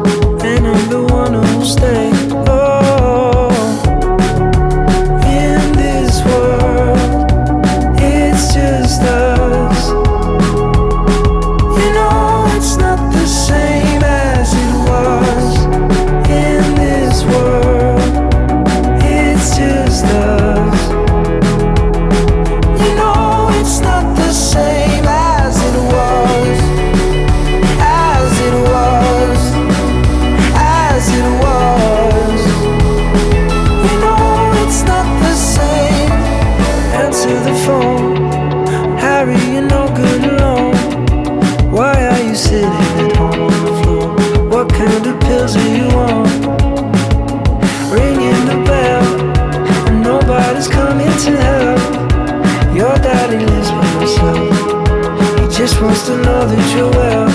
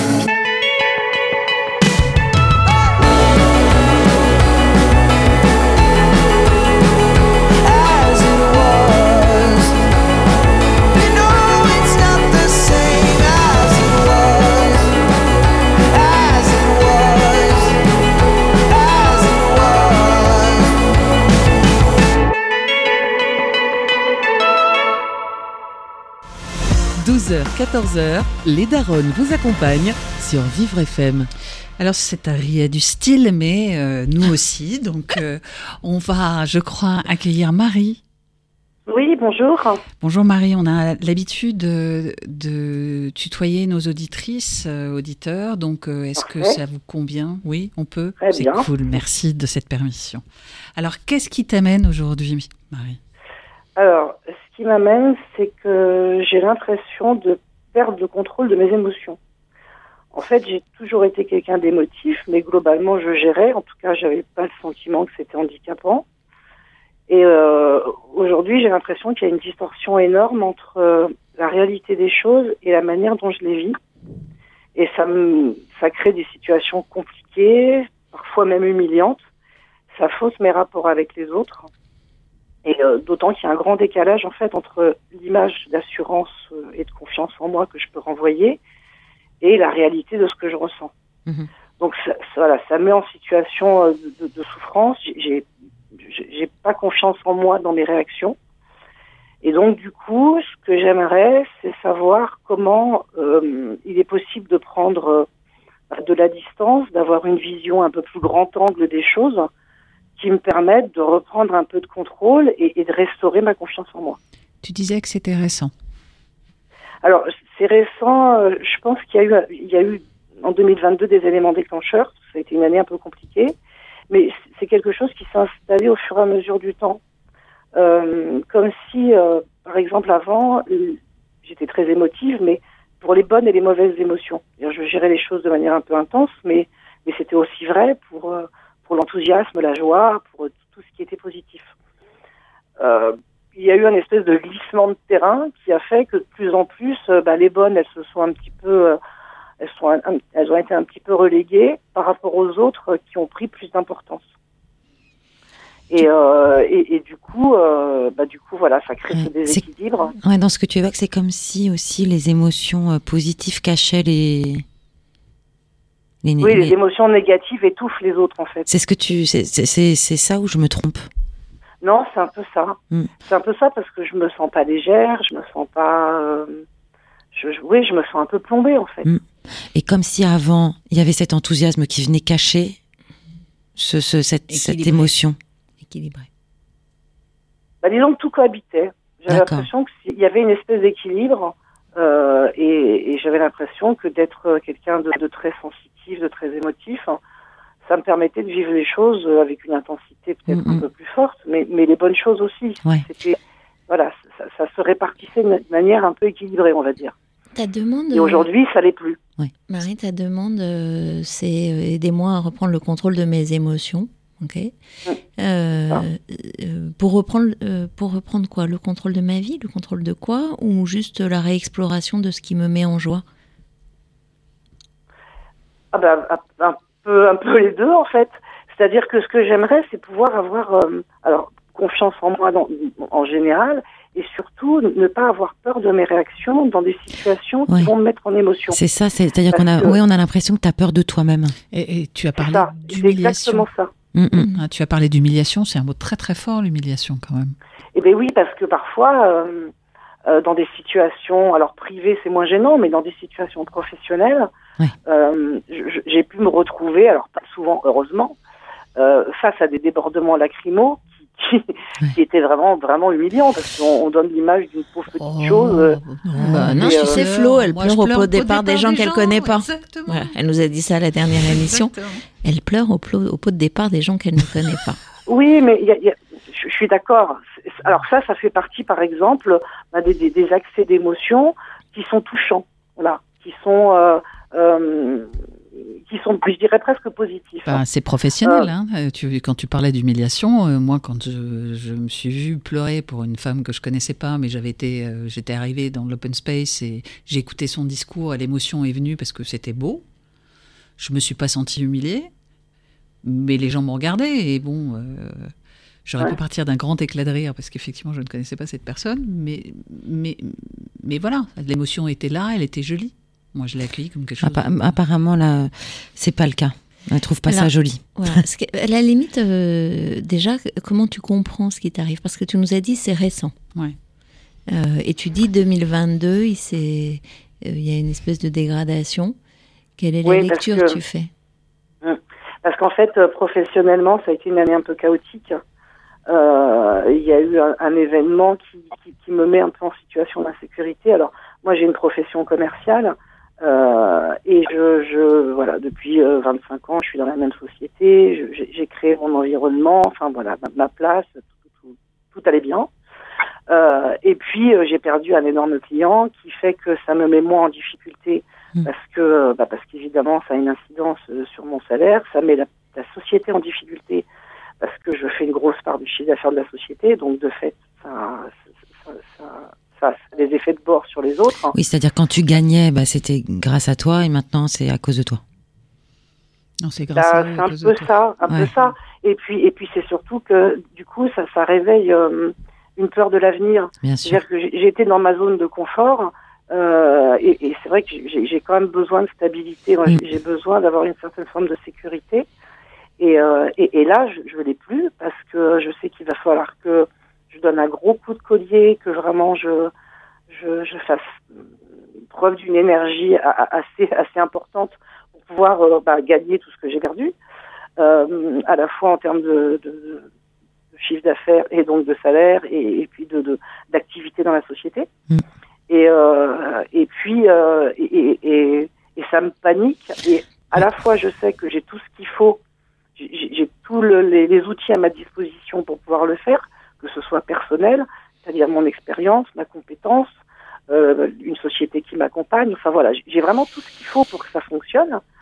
Euh, de la vie globale, il n'y a vraiment aucun souci, euh, ça, ça, va le faire évidemment. Évidemment, Et moi, je suis en panique totale. T'es en panique parce que on sent la pression, hein, on sent, on sent la pression. En fait, ce que tu dis, dis-moi si la traduction pourrait t'éclairer, tu le penses, mais tu ne le ressens pas, que tu as tout ce qu'il faut. C'est ça. Euh, ça. Ouais, vas-y. C'est ça, c'est ce, ce, décalage dont je parlais, hmm. euh, parce que de, de, de, la vie, euh, alors de ceux qui ne me connaissent pas intimement, bien sûr, mais je, je, dégage vraiment une, une grande assurance. Hmm, on, on, a l'impression que je, je, maîtrise parfaitement mon sujet, que j'ai une grande confiance en moi.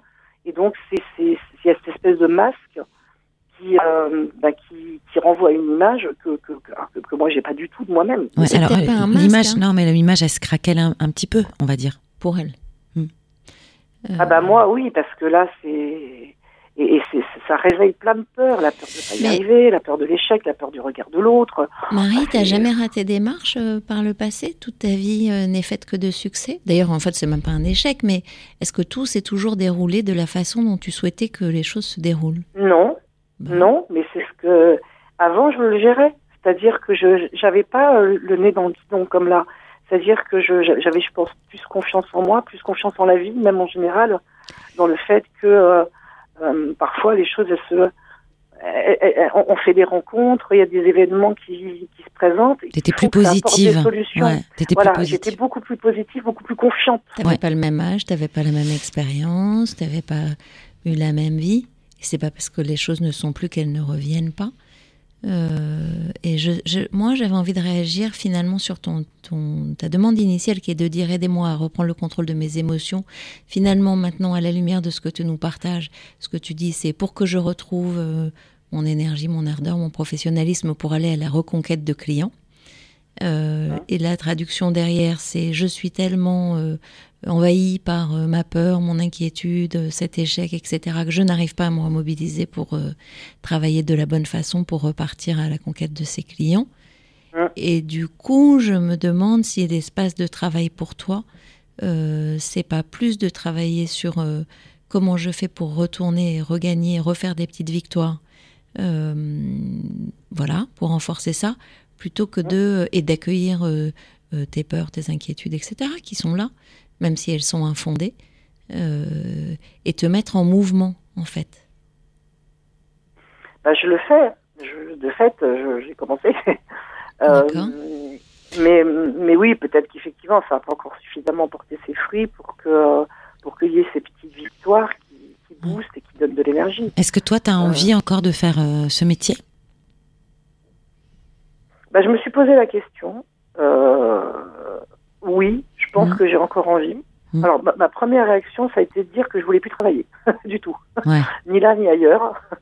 Euh, que je, j'aspirais à être à la retraite et à faire en fin de mon temps euh, ce, ce, dont j'avais envie. Ouais, parce que c'était un peu un, dans ce que tu évoques, c'est un peu un coup dur en fait, ce client qui s'en va. Bah, c'est un coup dur parce que c'était un énorme client, c'était un client historique. Ouais. Et et que et, qu'il y a une, grosse partie de l'activité qui part avec. Mm, mm. Et, euh... et ça, tu te rends responsable toi uniquement de ce départ? Mm. Non. D'accord. Non, je me rends pas responsable. Alors après, c'est vrai que je j'ai eu ce sentiment. J'ai eu ce sentiment parce que parce que bah, c'était c'était dans mes mains euh, et, et, que c'est moi qui ai géré. Et donc, euh, et donc, à un moment donné, effectivement, il y a eu une période de l'année là où j'étais vraiment dans un creux terrible et où j'avais l'impression que tout était de ma faute. Non, ça, je sais que non, parce que parce que bah, ça fait partie euh, du cycle de vie d'un client. C'est ça, ils viennent et déjà, puis on le, on le, garde 20 ans. Oui, ça faisait combien de temps que tu l'as, tu, tu l'avais en charge ce client? 20 ans. Bravo, c'est énorme. Donc déjà, on le garde 20 ans. c'est euh, voilà, c'est beau, c'est déjà une belle réussite.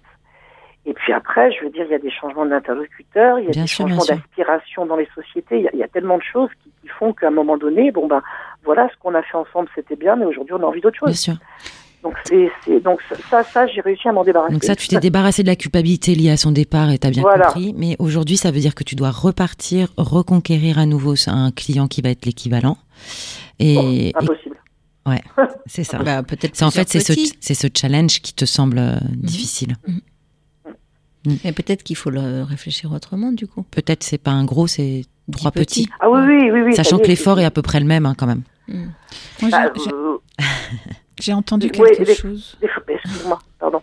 J'ai entendu quelque chose qui me paraît euh, intéressant, mais peut-être que je me trompe. Quand Rebecca euh, te parlait des émotions, en fait, tu es venue nous voir avec cette question sur les émotions qui te transpercent et qui ne t'appartiennent pas. Et Rebecca t'a fait mettre en évidence le fait que toi-même, tu avais du mal à ressentir tes propres émotions. Et que les émotions qui te viennent, toi, sont des émotions négatives. Et donc, du coup, tout ça est un peu très. Enfin, je, sens quelque chose de confus. Peut-être que si tu te reconnectais à ce que tu ressens et en acceptant le fait que tu puisses avoir peur, parce que c'est légitime d'avoir peur, bien sûr, et, mais en, te mettant dans l'action, parce que tu m'as l'air d'être une femme d'action. Et c'est ce que te suggérait euh, Rebecca sur les petits pas, en fait, et avec les petites victoires, et pour te remettre dans un mood euh, plus positif et qui te redonne de l'énergie. Mais il y a quelque chose, j'ai entendu une dissonance entre les émotions qui me transpercent et le, ressenti de mes propres émotions. J'ai trouvé. Oui, oui, oui. Parce que, parce que je trouve qu'il y, y, il y a toujours, euh, c'est toujours des dominantes. Euh, c'est par exemple euh, ben, une inquiétude qui devient une peur, voilà, ou alors quelque chose qui va vite se transformer en chagrin. Mm. Et, et, comme si je, je...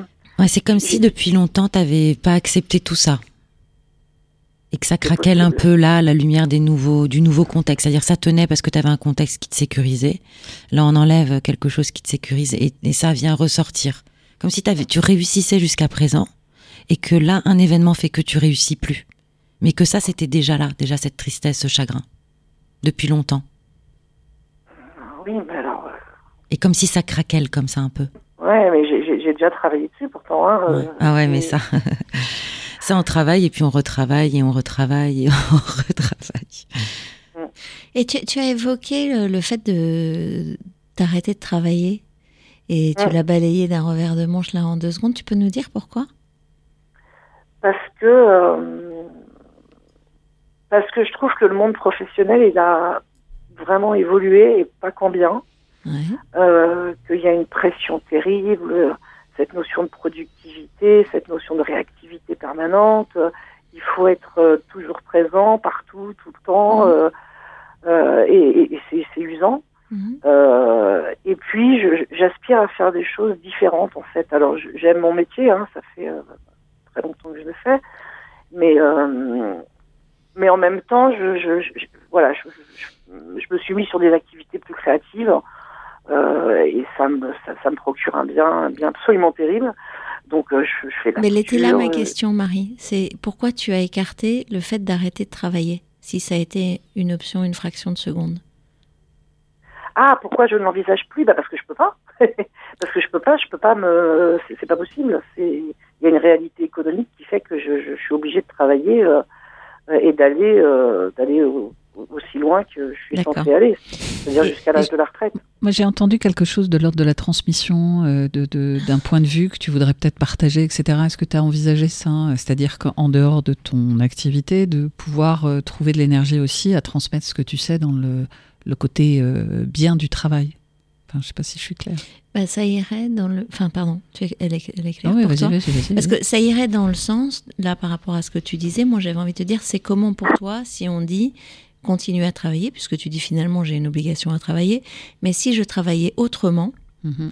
euh, et donc si tu te déplaçais un peu de dessous le nuage que tu viens d'évoquer, euh, qu'est-ce que ça pourrait donner en gardant présent à l'esprit que ton objectif, c'est un objectif euh, financier, économique, mais aussi de plaisir. Mais si j'envisage les choses autrement, ça peut produire quelque chose d'autre pour moi. Ça peut me permettre également de me reconnecter ou de retrouver le chemin de mes ressources, de mon énergie, et du coup d'être productive à la hauteur de ce que je désire. Et donc, et si ma réflexion, c'était comment je travaillerais si je travaillais autrement, en lien avec euh, qui je suis, mes besoins, mon rythme, euh, pour produire et, et, récupérer autant. Quand tu dis travailler autrement, c'est d'autres méthodes ou c'est éventuellement euh, une autre activité? C'est penser le travail autrement. C'est ce que moi j'entends de ce que tu dis, mais voilà, on, ne se connaît pas, mais j'entends, tu es vraiment, tu as posé des jalons de l'ultra-productivité, de l'adéquation aux rythmes qui sont pas nécessairement les tiens, de la nécessité d'être euh, toujours visible et perceptible, etc. Donc ça, c'est le registre de la lecture du travail que tu fais à travers l'organisation et ce que tu as jusqu'à présent fait, visiblement depuis, tu as dit plus de 20 ans, euh, dans ta façon d'aborder le travail. Peut-être qu'il y a une autre façon de le voir. Peut-être que je dis n'importe quoi parce que je ne sais pas comment tu travailles, mais par exemple, peut-être que toute ta vie, euh, tu as travaillé de 8h à 20h euh, et tu es allé rechercher tes nouveaux clients de telle et telle façon, et ta croyance c'est que pour gagner un nouveau client, il faut au moins se taper 12 déjeuners, alors que peut-être que finalement, euh, il y aurait une autre façon de le vivre, que si tu travaillais plus efficacement de 8h à 16h, ça te permettrait de faire tes activités créatives, que peut-être si tu rentrais dans des réseaux un peu plus spécifique, ça te permettrait de gagner de nouveaux clients. En fait, d'aller chercher ce qui tirait bien comme le comment je fais le travail pour vivre mieux le travail et si tu le vis mieux, pour réussir à l'endroit où tu te sens en fragilité. Ouais, c'est un peu ce que tout à l'heure je disais en préambule que j'étais accompagnée par, euh, par ma société et c'est exactement ce qu'on est en train de faire en fait. Euh, c'est d'avoir des personnes euh, qui, qui, nous accompagne, qui nous aide à mettre à plat les choses, à revoir des process, à envisager justement autrement euh, et, et, de trouver d'autres canaux en fait de recherche de clients que euh, bah, que les canaux habituels euh, dans lesquels on est depuis depuis 30 ans. Mais je, ne crois pas que ce soit ça le fond de la question de mm. Rebecca, c'est ton besoin à toi, ton vécu. ouais, qu'est-ce qu'est-ce Qu'est-ce que tu aurais envie de, de, de, petit, de, de changer, de modifier peut-être pour te sentir mieux, moins sous la pression? Sachant que là, ce qui se passe pour toi, le fait que ça t'envahisse, euh, c'est un message que tu dois entendre. Si on tire le fil de ce que disent euh, Delphine et, Florence, et sans aller dans cet extrême-là, euh, pourquoi les gens ont tous le syndrome de la chambre d'hôte quand ils ont fait un burn-out?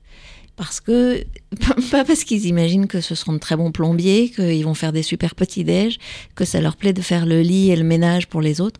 Non, parce qu'ils envisagent de pouvoir travailler autrement, de pouvoir travailler en ayant réduit le champ de contraintes de l'organisation ou de la pression ou du rendu ou de donc c'est la question du vécu du travail, de la relation au travail.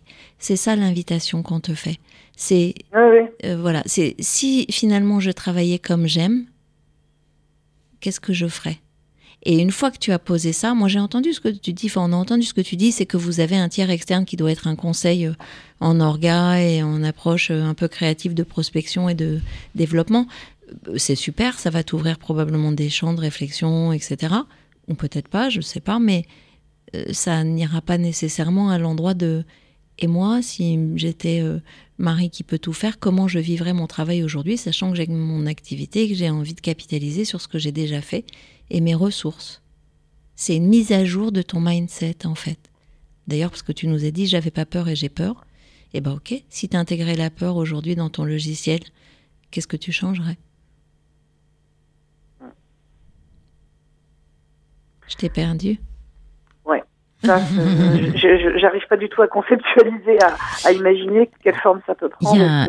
C'est vrai que ça, ça, peut paraître abstrait. Et, revenons sur ces, ces, tes émotions qui t'immergent, puisque c'était ta demande de mieux les maîtriser, les contrôler.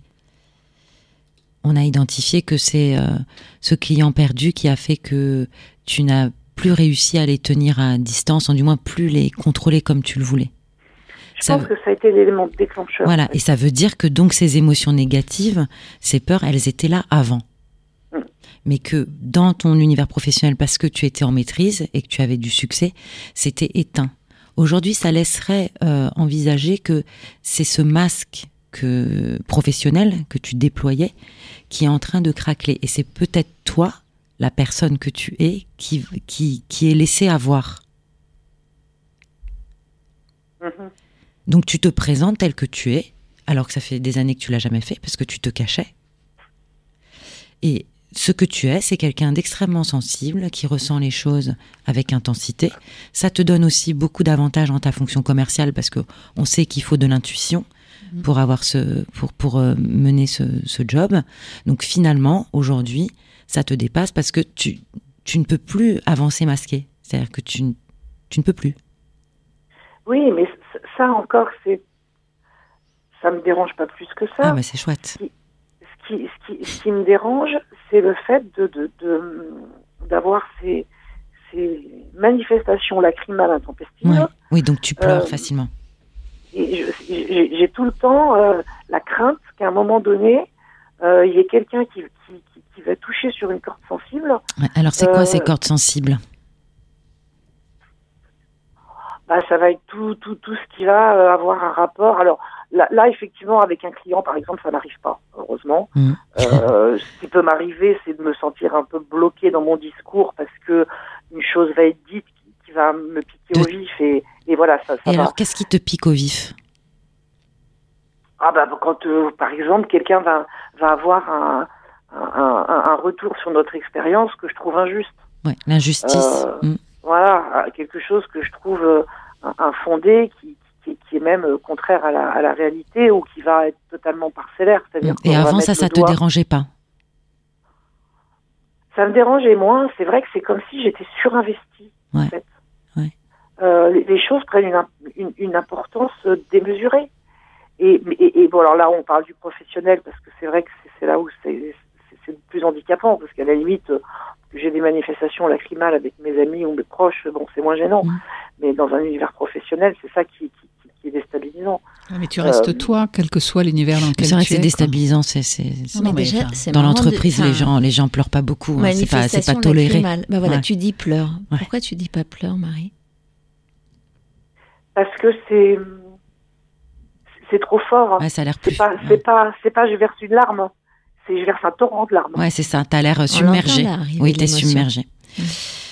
C'est comme si finalement tu les avais fermées ces émotions depuis longtemps, mm. probablement mm. que tu as reçu ces choses-là, que tu les as tolérées, et aujourd'hui c'est ce qu'on dit, la coupe est pleine. oui, c'est probablement ça. Ouais. Et donc, euh, j'ai l'impression que c'est un puissant fond. Hein. Ouais, c'est ça. Il y a que, ah, oui, non, là, Il y a quelque chose que tu Je me disais au début, je me disais au début, bon, j'ai des choses à sortir. Oui. Je m'autorise à le faire. C'est ça, bravo. donc j'ai failli noyer mon mari. euh, et, et, mais j'y suis allée me suis dit, bon, allez, on va y aller. Mais le problème, c'est que ça ne s'arrête pas. Quoi. On a ouvert des vannes et il n'y a rien à faire. Hmm. Ça ne s'arrête pas. Bah, c'est qu'il y a encore quelque chose à traiter. C'est ça, c'est pour ça que je te posais la question de, de ces émotions euh, lointaines qui, qui reviennent aujourd'hui, mais qui probablement étaient là euh, depuis longtemps. Et la question, c'est sur quoi tu pleures? Hmm. C'est une très quel est ton question. Ouais, quel, est, ton, chagrin, Ouais, c'est beau ça. Ouais, je pleure. C'est beau. Et donc, euh, donc ça, c'est du temps pour essayer d'aller trouver la source de, de ce chagrin. Et peut-être qu'il y en a plusieurs en plus. Alors ça, c'est compliqué. Parce qu'imaginons qu'il y en ait plusieurs, il n'y a peut-être pas qu'une source, il y a peut-être plusieurs euh, confluents et qui font qu'à un moment donné, bah, c'est voilà, un fleuve et que là, tu as ouvert... Euh, as ouvert les vannes, effectivement, et que tu as du mal à les refermer. Mais de toute façon, j'ai envie de te dire, c'est comme un barrage qui a cédé. Donc c'est le moment et c'est pour ça que la proposition de Rebecca a été chouette, même si aujourd'hui c'est difficile pour toi de l'entendre euh, et, surtout de faire avec ça, parce que c'est pas le temps, mais mais réinventer à partir du moment où toi tu es toi, tu as laissé tomber en fait toutes ces toutes ces barrières, le chagrin va s'exprimer, tu vas comprendre d'où il vient avec du temps. Et, et finalement après tu pourras te reconstruire. Et qu'est-ce que tu penses d'ailleurs de te faire aider? Euh, oui, bah, c'est probablement, euh, c'est probablement la, solution, je pense. Mm. Hein. C'est euh, qu'arrive un moment, il faut que quelqu'un euh, m'aide à trouver, à trouver le chemin pour remonter à la source. Oui, hein. et puis tu sais, quelqu'un aussi qui va euh, pouvoir accepter et accueillir ton, ton chagrin, parce que ton, ton mari, même s'il est fort et qu'il t'aime, c'est probablement pas la bonne personne. Tout le monde n'est pas en capacité d'eux. Et donc, effectivement, quelqu'un qui va pouvoir t'aider, accueillir ça, et tu pleureras euh, le temps qu'il faudra, en fait. Et du coup. Ah bah, ça va être joyeux. Oui. oui, parce que tu vas t'alléger. En fait, ce sera des petites ah, poches. oui, je, je sais pas. Je tu sais vois, pas. ce sera Et des le petites pire, c'est poches. que je, je savais très bien qu'en faisant ça, en faisant cette interview, Mm. j'allais me mettre en danger. Je le savais. Ouais, mais C'est c'est courageux. C'est courageux. fait quand même. Parce c'est que j'avais envie courageux. de le faire. Tu es pas en Et- et- danger.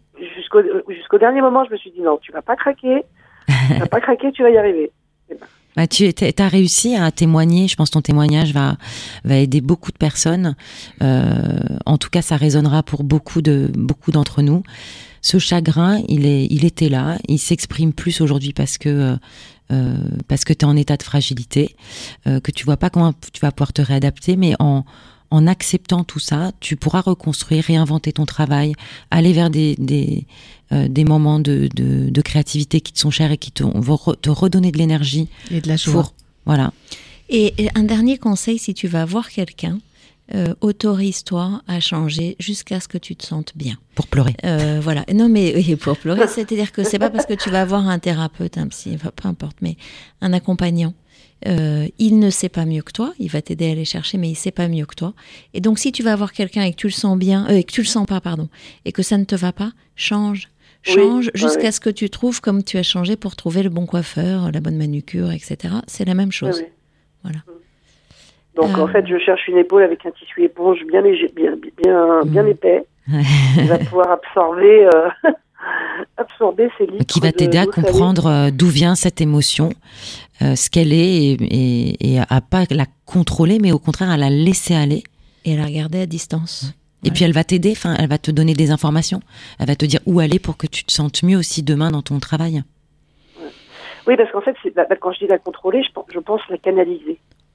Euh, du moins la comprendre en fait, parce que là, ce qui se passe, c'est que tu comprends pas. T'es submergé parce que tu sais pas ce qui se passe. Oui, c'est oui, ça. Alors ça quand, parce que j'ai même du mal à l'expliquer. Hein. Voilà. Je, je- quand tu vas comprendre, tu diras ah bah oui c'est ça, je, je- c'est vrai. Donc tu sauras que c'est ça et qui, qui se réinvite et donc tu pourras travailler sur les- les- l'origine alors que là tu sais pas. Donc t'es- ça arrive et tu sais pas. Ah oui, là, c'est pour ça que je me sens euh, les deux pieds dans le ciment, en Mm. fait. Bah, c'est bientôt terminé.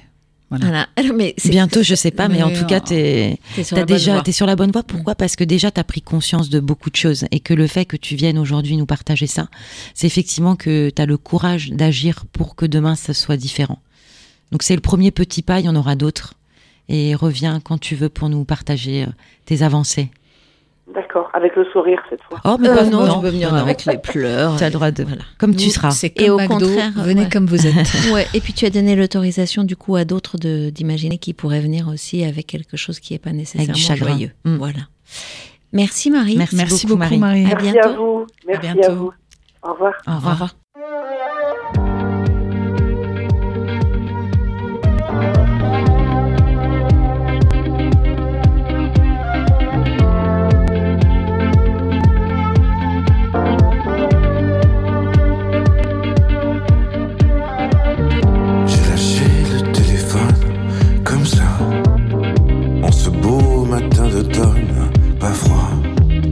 Ça ressemblait à l'été, sauf que tu n'y étais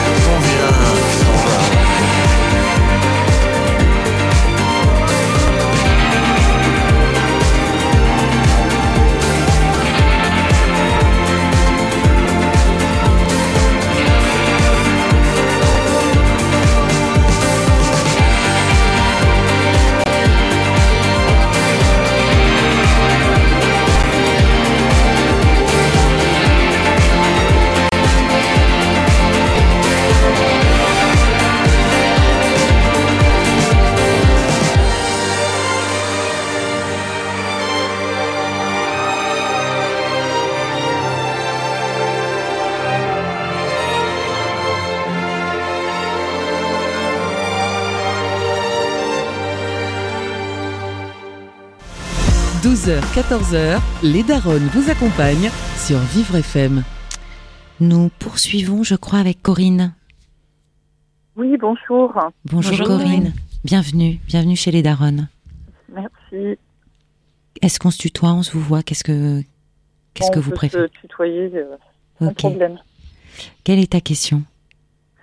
Alors ma question, ça serait euh, est la suivante. Euh, j'aime mon travail, je l'aime beaucoup. J'aime les personnes en général. Euh, mon travail nécessite beaucoup de contact avec les avec les, les personnes euh, qui viennent parce qu'elles ont des questions. Alors ça peut être des questions techniques, mais ça peut être aussi des, difficultés euh, professionnelles, voire même euh, personnelles. Et euh, j'ai une difficulté que je qualifierais de difficulté à ne pas vraiment savoir me protéger moi-même. Alors pas forcément en termes de comment dire ça ne me pose pas de difficulté de recevoir les difficultés des, personnes, notamment lorsque ce sont des difficultés plus euh, personnelles. En revanche, euh, j'ai euh, énormément de difficultés à, bah, à dire, à me dire à moi stop.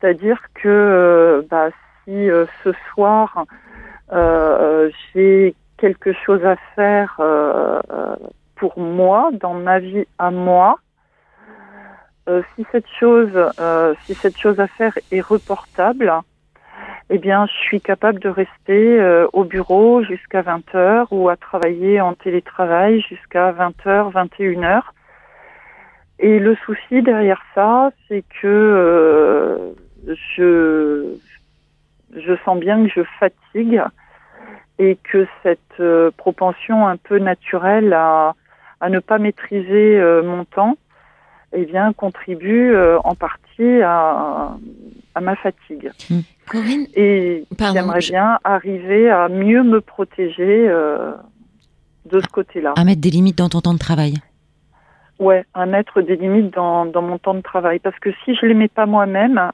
personne ne les mettra en fait. Parce que j'ai pas de on peut me conseiller, on peut me dire euh, fais-en moins et tout, mais comme je n'ai pas de supervision hiérarchique, par exemple, mmh. euh, managériale, mmh. enfin, pas vraiment. Euh, en fait, je le fais parce que je veux bien, donc c'est pour ça que je dis que c'est moi qui n'arrive pas à mettre des limites. Oui, tu en veux, t'en veux à personne dans ce que tu évoques, c'est clair. Non, j'en veux à personne. Mmh. J'en veux à moi-même. à toi-même, c'est voilà, comment est-ce que je peux mettre des limites dans mon temps de travail pour ne pas, pour préserver ma santé et ne pas être trop fatiguée? Voilà, c'est tout à fait ça en résumé. Mm. Alors, il y, a une chose, tu as parlé de, de filtre aussi, aussi d'absence de filtre. Tu as dû dire au moins six ou sept fois le mot difficulté. On l'a entendu, hein, mm. toutes les trois. On euh, alors, euh, si on va de l'autre versant de difficulté, si on va sur ressources, euh, tu dis je veux protéger mes ressources, en gros.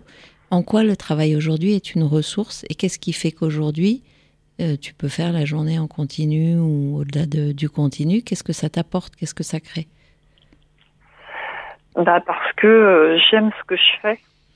Et ce que je fais, euh, enfin, ce qui m'a incité à aller vers cet emploi, c'est parce que pour moi, l'humain compte avant tout. C'est l'humain le plus important.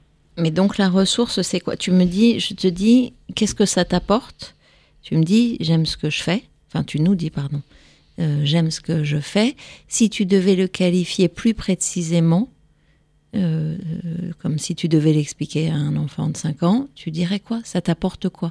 Tu te sens quoi? Ça te génère quoi? Ça, voilà, ça va nourrir quoi? Euh,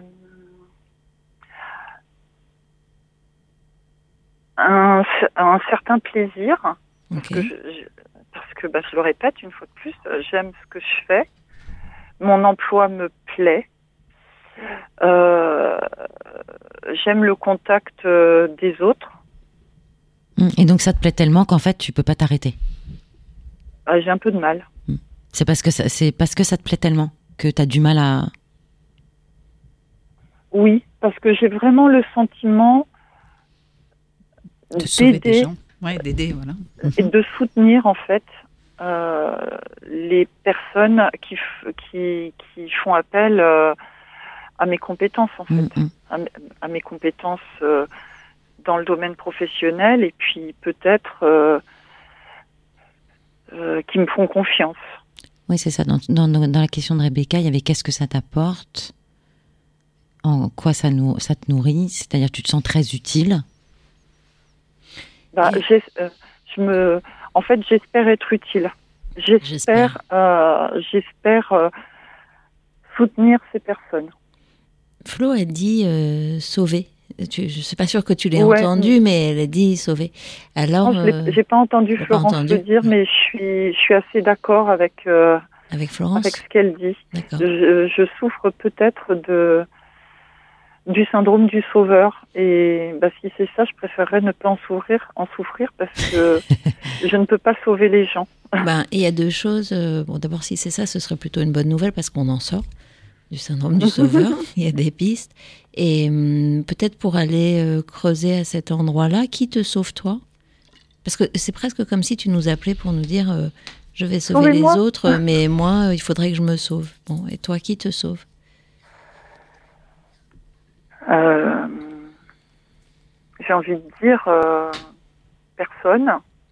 Même pas toi-même. À part euh, les gens qui m'aiment. Hmm. Ah, c'est déjà pas mal. Voilà. Mais de cette situation, il n'y a que moi-même qui puisse me sauver. Il y a que parce qu'il y a que moi-même qui peut. Euh, oui, décider de. Alors. Mais j'y arrive pas. À quoi tu dois renoncer voilà, alors C'est ça, exactement. Elle me la bouche. Tu dois renoncer à quoi pour pour y arriver? Renoncer à, une certaine idée de toute puissance peut-être. Mmh. euh, que euh, que je que je peux peut-être soutenir les autres mais que je ne peux pas les sauver. Parce que euh, dans mon esprit il y a aussi ce paradoxe enfin non c'est pas forcément un paradoxe que il y a que nous-mêmes qui pouvons nous sauver de nos propres travers. Mmh. Bah, disons que personne ne va le faire à ta place. Donc, euh, Exactement.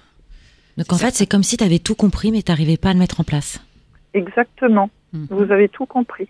Elle est intelligente. J'ai tout compris, mais je n'arrive pas à, mettre en pratique. Donc il va y avoir un truc qui coince. Ok. Si on allait chercher. Alors j'aime bien la perfection aussi. Hmm. Je voudrais hmm. que toujours tout soit parfait. Oui. Donc là, c'est du contrôle en fait. Et pourquoi tu as envie que tout soit parfait? Parce que si tout était parfait, le monde serait tellement plus joli qu'il ne l'est. Ah, tu crois? Ah oui, moi, je crois pas. Ça serait peut-être plus chiant. ah oui, moi je crois que ça serait plus chiant. Donc ça veut dire que dans ce que tu exprimes, tu as le fantasme, l'utopie de la perfection. Ouais, je sais pas si on peut aller jusque là. Ouais, donc même, pas en fait. Alors, est-ce que la perfection parce que je sais que la perfection c'est une utopie. Bah oui, c'est ça, je sens que tu crois pas vraiment. Humains, euh, Et qu'il y a euh, et que quand on quand on est sur de l'humain, euh, euh, et puis, le, puis la perfection, c'est assez relatif hein, et assez subjectif. En Donc en fait, on se rend bien compte. Pour moi, le sera pas pour, euh, pour l'autre. Donc tu vois, tu te rends bien compte. Tu te rends bien compte que c'est pas ça qui fait que tu t'engages sans limite dans ton dans, dans ton travail. Il y a, doit y avoir autre chose qui, qui t'empêche de, de, mettre des limites. Bah déjà, quand on t'entend, euh, Corinne, tu cérébralises tout. moi, j'aurais. ça te fait rire. J'entends, parce que quand Delphine. Tu crois Oui, je crois. Quand Delphine te dit tu as tout compris, euh, ce qu'elle dit, c'est qu'intellectuellement, euh, tu sais, tu es consciente et tu vois. Et du coup, ça serait intéressant d'aller du côté des sensations d'aller du côté du corps, d'aller du côté de la relation, parce que tu dis aussi mon inquiétude c'est d'épuiser mes ressources bah, et d'être fatiguée. Elle est fatiguée. voilà, tu as dit que tu étais fatiguée. Donc si tu poses ton cerveau deux secondes sur euh, la table de ton bureau, qu'on va à l'endroit des sensations dans le corps, euh, cet épuisement ou cette lassitude ou ce besoin, il est inscrit où dans ton corps et il est comment? Il est inscrit dans mon dos. Ok. Même penser à ça. Ça veut dire qu'en fait, dans la question de Rebecca, ça te déstabilise absolument pas. La plupart des personnes vont réfléchir. Toi, tu sais exactement. Ça veut, ça, veut donc dire que tu as analysé la situation, tu as tout disséqué, tu as absolument tout compris. Tu sais même au niveau du corps où ça se positionne. Et pour autant, tu continues à finalement à fonctionner de cette manière-là. Oui, et ça fait longtemps. Hein. Ouais. Alors, je ne sais pas si c'est en lien avec l'éducation que j'ai reçue, oui, peut-être ça. mais il fallait toujours faire toujours mieux. D'accord. Mais toujours mieux, ça veut dire aussi toujours plus d'efforts. Hmm.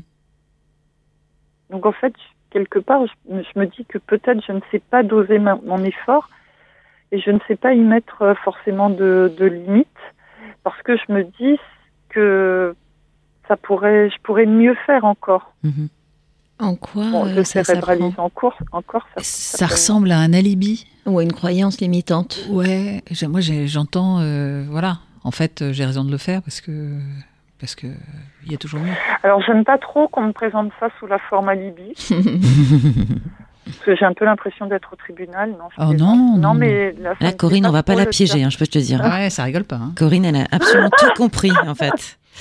Mais Corinne, puisque tu as, tout compris comme ça, qu'est-ce qui fait que tu continues à fonctionner comme ça alors que tu sais très bien que tu, ça te fatigue et que donc tu seras moins disponible pour les personnes que tu as envie d'aider et de soutenir, pardon? Alors là, je vais faire une réponse extrêmement pragmatique, ouais. qui est peut-être euh, ce que vous qualifieriez encore d'alibi. Je suis payée pour le faire. Ah, t'es payé combien d'heures sur ton contrat de travail? Je suis payée... Euh, Ah oui, tiens, ça, ça, c'est très fun aussi.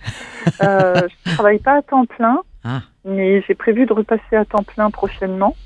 Mais je, je sais mmh. que quand bien même euh, mon contrat de travail n'est pas un contrat à temps plein, je fais plus que si je faisais déjà un temps plein. Je suis pas du tout surprise.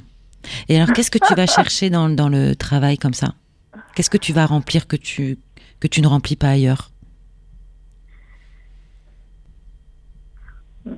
Je crois savoir, mais j'ai pas forcément envie de le dire. D'accord, garde-le pour toi. Alors c'est pas c'est pas grave si t'as pas envie de le, de le, partager, mais en tout cas dans ce que tu tu nous évoques, il y a, y a, probablement à aller réfléchir avec toi-même sur qu'est-ce que voilà qu'est-ce qui fait que tu t'engages à ce moment dans le travail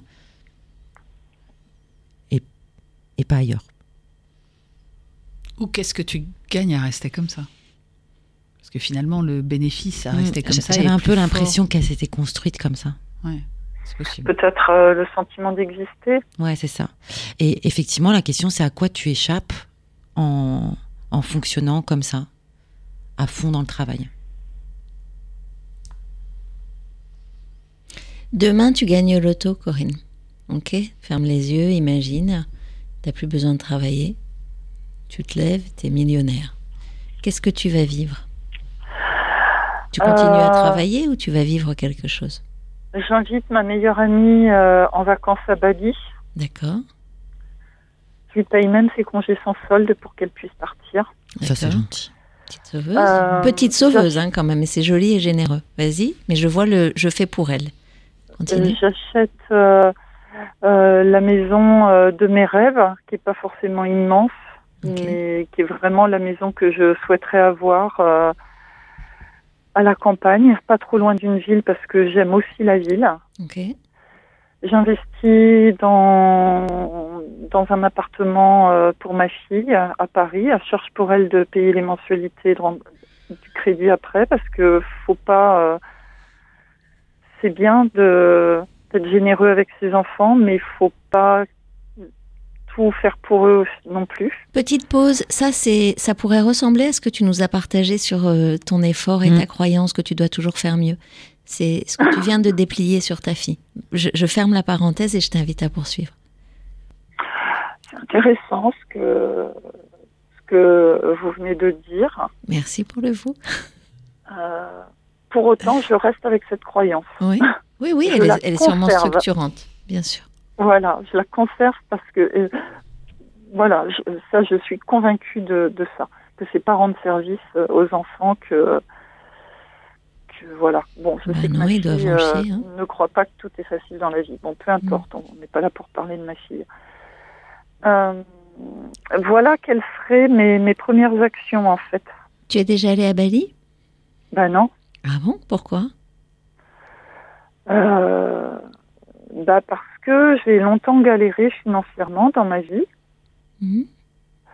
que je ne galère plus. Ah tiens. Euh, mais que même si je galère plus, je reste avec des peurs euh, pour l'avenir. Et puis bah, que j'ai un, un, enfant à, à soutenir euh, pour ses études. Donc ça veut dire que tu pars jamais en vacances, que tu n'investis pas dans des voyages ni dans tes loisirs. Bien sûr que si. D'accord. Bien sûr que si. Dans une certaine limite. Mais euh, non, non, bien sûr que je m'offre des week-ends, des vacances. Euh, je suis même capable de me déchaîner euh, le week-end à Paris.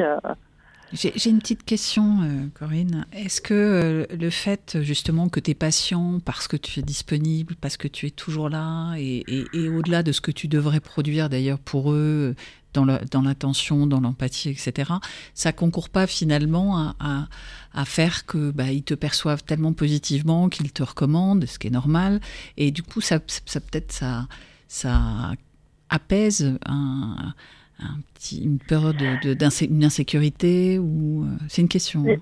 Il peut y avoir de ça, mais je pense qu'il y a une, oui effectivement, il, peut y avoir une partie de une, partie de cela, mais c'est vraiment pas euh, le, principal, vraiment pas. Alors, qu'est-ce, qu'est-ce que tu penserais C'est pareil dans des emplois précédents de toute façon. Alors, qu'est-ce que tu penserais de mettre, puisqu'en fait, finalement, euh, c'est assez au clair. Il suffirait juste d'un petit tips pour que tu arrêtes à l'heure où tu as décidé d'arrêter. J'ai déjà mis des alarmes. Ah, il t'a déjà essayé. Que je décale toutes les dix minutes, que, que je répète toutes les dix minutes, puis à un moment, l'alarme, je l'arrête parce que j'ai hmm. tellement dépassé le, l'horaire que de toute façon, si j'avais prévu quelque chose que je peux décaler à un autre jour, bah, de toute façon, c'est foutu. Mhm. Il y a vraiment les seules fois où, où, j'arrive à ne, à ne pas me laisser piéger par moi-même, c'est quand j'ai une activité personnelle, mais qui nécessite là aussi une disponibilité pour d'autres personnes dans le domaine personnel. Je parle même pas de la famille. Hein, euh, pour euh, une activité qui, qui nécessite de soutenir la vie d'autres personnes mmh. ou que ces autres personnes viennent soutenir la mienne aussi. En fait, euh, sous forme d'encouragement. Euh, voilà. Ah donc dans, finalement, dans ce que tu dis. Donc c'est toujours la même chose en fait. Ouais, c'est le fait d'aider les autres, te nourrit toi, donne du sens à ta propre vie. Oui. Oui, parce que j'ai remarqué que que ce soit dans l'activité professionnelle ou dans le domaine personnel, l'activité euh, que je viens de vous exposer, c'est deux choses, deux activités où il y a du, don aux autres. Mm. Alors peut-être que des espaces d'action, ils sont finalement euh, euh, d'accepter que ce qui donne du sens à ta vie, c'est d'être dans l'interaction et le soutien et l'aide de l'autre, parce que ça, ça te, euh, ça te va bien. Et puis on voit bien, là, toutes les trois, on t'a un peu taquiné, c'est chevillé au corps. Euh, tu es en oui, résistance mission, euh, très, mission. très forte, mm. voilà. Et tu as, euh, tu, regardes les choses comme c'est impossible, je ne suis pas en capacité et ça n'a pas de sens. Donc c'est une espèce de cumul de pourquoi je je, changerais pas ça. Et donc peut-être qu'il faut aller travailler sur ce qui est positif. pour toi, enfin, ce qui serait positif, c'est comment je prends soin de ma santé, puisque c'est ça en fait. Oui, pour continuer à aider les autres. Pour pouvoir continuer à aider mm. les autres, alors peut-être que je sais pas, tu peux travailler euh, deux jours jusqu'à 23 heures et puis deux jours d'affilée euh, jusqu'à 16 heures et voir comment c'est pour toi. Euh, peut-être que tu peux réfléchir autrement ou aller faire l'expérience à l'excès, encore une fois, pour décider de poser ta propre limite. Il y a quelque chose aussi avec la question de la limite. Alors les, journées avec arrêt à 16 heures, j'ai essayé aussi. Hein. D'accord. Je culpabilise. Eh ben, ok. C'est pas grave, ça, de culpabiliser. Tu peux gérer la culpabilité ou c'est, elle est débordante? Euh, Elle n'est pas forcément débordante, mais de toute façon, il y aura un sentiment de culpabilité. Oui, mais ça, c'est pas. Moi, j'ai envie de dire, euh, c'est pas très grave puisque de, le, lendemain, tu vas, comme le disait Rebecca, si tu travailles jusqu'à 23 heures, tu auras ta jauge de toute puissance qui, qui va s'actionner. Et finalement, on dirait que t'es ah Wonder Woman. C'est joli. finalement, ça viendra redescendre un peu la jauge de culpabilité pour retrouver une espèce d'équilibre. Enfin, je sais pas. Oui, c'est un principe de vase communicant. Je pourrais essayer de le gérer comme ça, de vraiment me dire, euh, bah, hier, tu as quand même bossé euh, de 7h30 le matin jusqu'à 20h, euh, c'est à peine euh, pris le temps de déjeuner, mhm. donc peut-être que tu peux t'autoriser ça. Oui. Et si je m'autorisais plutôt que peut-être, parce que comme tu cérébralises. Et, si je m'autorisais. et, toujours dans l'objectif de te dire que tu seras encore plus performante pour continuer à aider les autres, pas juste pour aller faire des trucs qui te font super plaisir. Oui, c'est clair. à tenter ou à retenter. Mhm plutôt, sous cet angle-là. En tout cas, c'est chouette qu'il y ait des gens comme toi. Bah, heureusement même. Tu te sens reconnu quand on te dit ça? Bof. Ah bah alors si c'est ah, beau, franchement, tout ça pour ça. Non, parce que en fait, euh, euh, oui, il y a, y a euh, il y a, y a j'aimerais bien euh, recevoir de la reconnaissance, mm. mais je sais aussi que c'est pas forcément le mouvement naturel de, de toute personne. C'est même pas le tien. Donc, euh, donc je me suis un, J'essaye de me blinder par rapport à ça. En fait, c'est peut-être ça que tu attends jusqu'à 23 heures et qui vient pas. Mais effectivement, comme dit Rebecca, si toi non plus tu te le donnes pas à toi-même, peut-être c'est faut pas l'attendre de l'autre, mais de toi dire effectivement j'ai bien travaillé aujourd'hui et je peux m'autoriser à. Oui. En fait, ça serait euh, finalement me donner à moi-même euh, la permission, l'autorisation. Oui. Et encore, ça, ça serait qu'un premier temps. Mais commence par le premier pas. Oui, un premier pas. Oui, oui, bien sûr. Écris-le tout. Parce que l'idée, c'est quand même que ça devienne. Euh, une habitude. Non, mais regarde pas les sommets de la montagne. Oui, une habitude, mais ça, tu, tu testes. Tu testes. Je crois que les temps euh, d'études sur les changements d'habitude ou l'habituation même, c'est combien tu dis 21 jours. Voilà, 21 jours. Donc peut-être que pendant 21 jours, ah voilà, tu voulais des tips, on va te donner un petit tips. Oh, attends, je prends un Tu prends, eh ben exactement, c'était mon tips. C'est pendant 21 jours, voilà, chaque jour le matin, que je sois au bureau ou chez moi, je prends trois post-it et je me donne trois permissions du jour. Permission, je vais manger pendant une heure et demie. Permission, je vais travailler 24 heures dans cette journée. Permission, je vais partir à 14h30 pour aller faire les boutiques ou je ne sais quoi. Permission. Et pendant 21 jours, tu te donnes des permissions. Et à la fin de chaque semaine, tu notes, non pas sur un post-it, mais sur un cahier ou je ne sais pas quoi, ce que ça t'a permis, ces permissions. Pour que tu sortes de ce truc de de toute façon c'est parce qu'il y a ça hein, dans ce que tu dis euh, quoi que je fasse quoi que je c'est jamais assez bien il faut toujours que je fasse plus. Il y a il y a du toujours il y a du jamais il y a plein de choses comme ça. Donc et comme tu cérébralises beaucoup va vivre les choses. Va faire l'expérience de commencer quand je me donne de la permission. Et peut-être que tu t'apercevras que c'est mieux finalement que ça va satisfaire autre chose. On ne sait pas dire pour toi. Personne ne sait dire pour toi mais comme euh, j'ai l'impression que tu es finalement assez euh, euh, consciente d'un certain nombre de choses, et eh ben fais monter de nouvelles choses à ta conscience.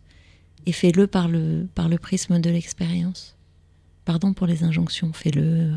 Je suis devenue autoritaire parce que tu es un peu autoritaire. tu vois, tu as des teintes sur moi. Comment tu te sens? Bon, bah, c'est noté. Comment tu te sens? mis trois, trois points d'exclamation après euh, bah, trois permissions par jour. Formidable. Comment tu te sens, Corinne, à l'issue de, de, cette conversation avec nous? Bah, Moi, j'aime bien rire hein, quand même. Hein. Euh, j'ai envie de rire. Et puis, je dis, bon, bah voilà, on va essayer ce, ce nouveau type. Et puis, euh, si je peux vivre mes dernières années professionnelles mieux que j'ai vécu les 40 premières, bah c'est c'est up to you. C'est la cerise sur le gâteau, quoi. Ouais, mais c'est dans tes mains, ça c'est certain. Mhm. Et merci pour tout ce que tu fais pour les autres. Ouais, merci beaucoup. Ça c'est cool. Rien. Accepte. Je sais pas si je fais tant que ça en fait. Bah tu vois, ça c'est ce re... Je suis désolée, hein, mais oh et puis on va clôturer. C'est ce reparent, ce, ce reparent qui vient te voir en disant c'est jamais assez. Hein. C'est pas assez. Hein. Fais ça suffit. Regarde-le, dessine-le. Mm. Euh, Maintenant, tu es une grande fille. voilà, tu es une grande fille, Corinne. c'est fini. Ouais. Ok. Euh, merci à toi. Merci de ce Les témoignage. Parents, tu te tais. Exact, exactement. Moi qui parle maintenant. C'est moi la grande maintenant. C'est ça. Au piqué. Exact. Au piqué. Bon, j'ai envie de dire, euh, ils sont même ailleurs, hein, les pauvres. Voilà. Et eh ben alors voilà, laisse-les où ils sont. Exactement. Et je vais leur apporter des fleurs. Ouais, c'est ton temps à toi. Merci, Corinne. Merci, beaucoup. Merci à vous. Bon après-midi. Merci Au Corinne. Au revoir. Au revoir. On se quitte et on se retrouve dans 15 jours. À bientôt. Au revoir. C'était un podcast Vivre FM. Si vous avez apprécié ce programme, n'hésitez pas à vous abonner.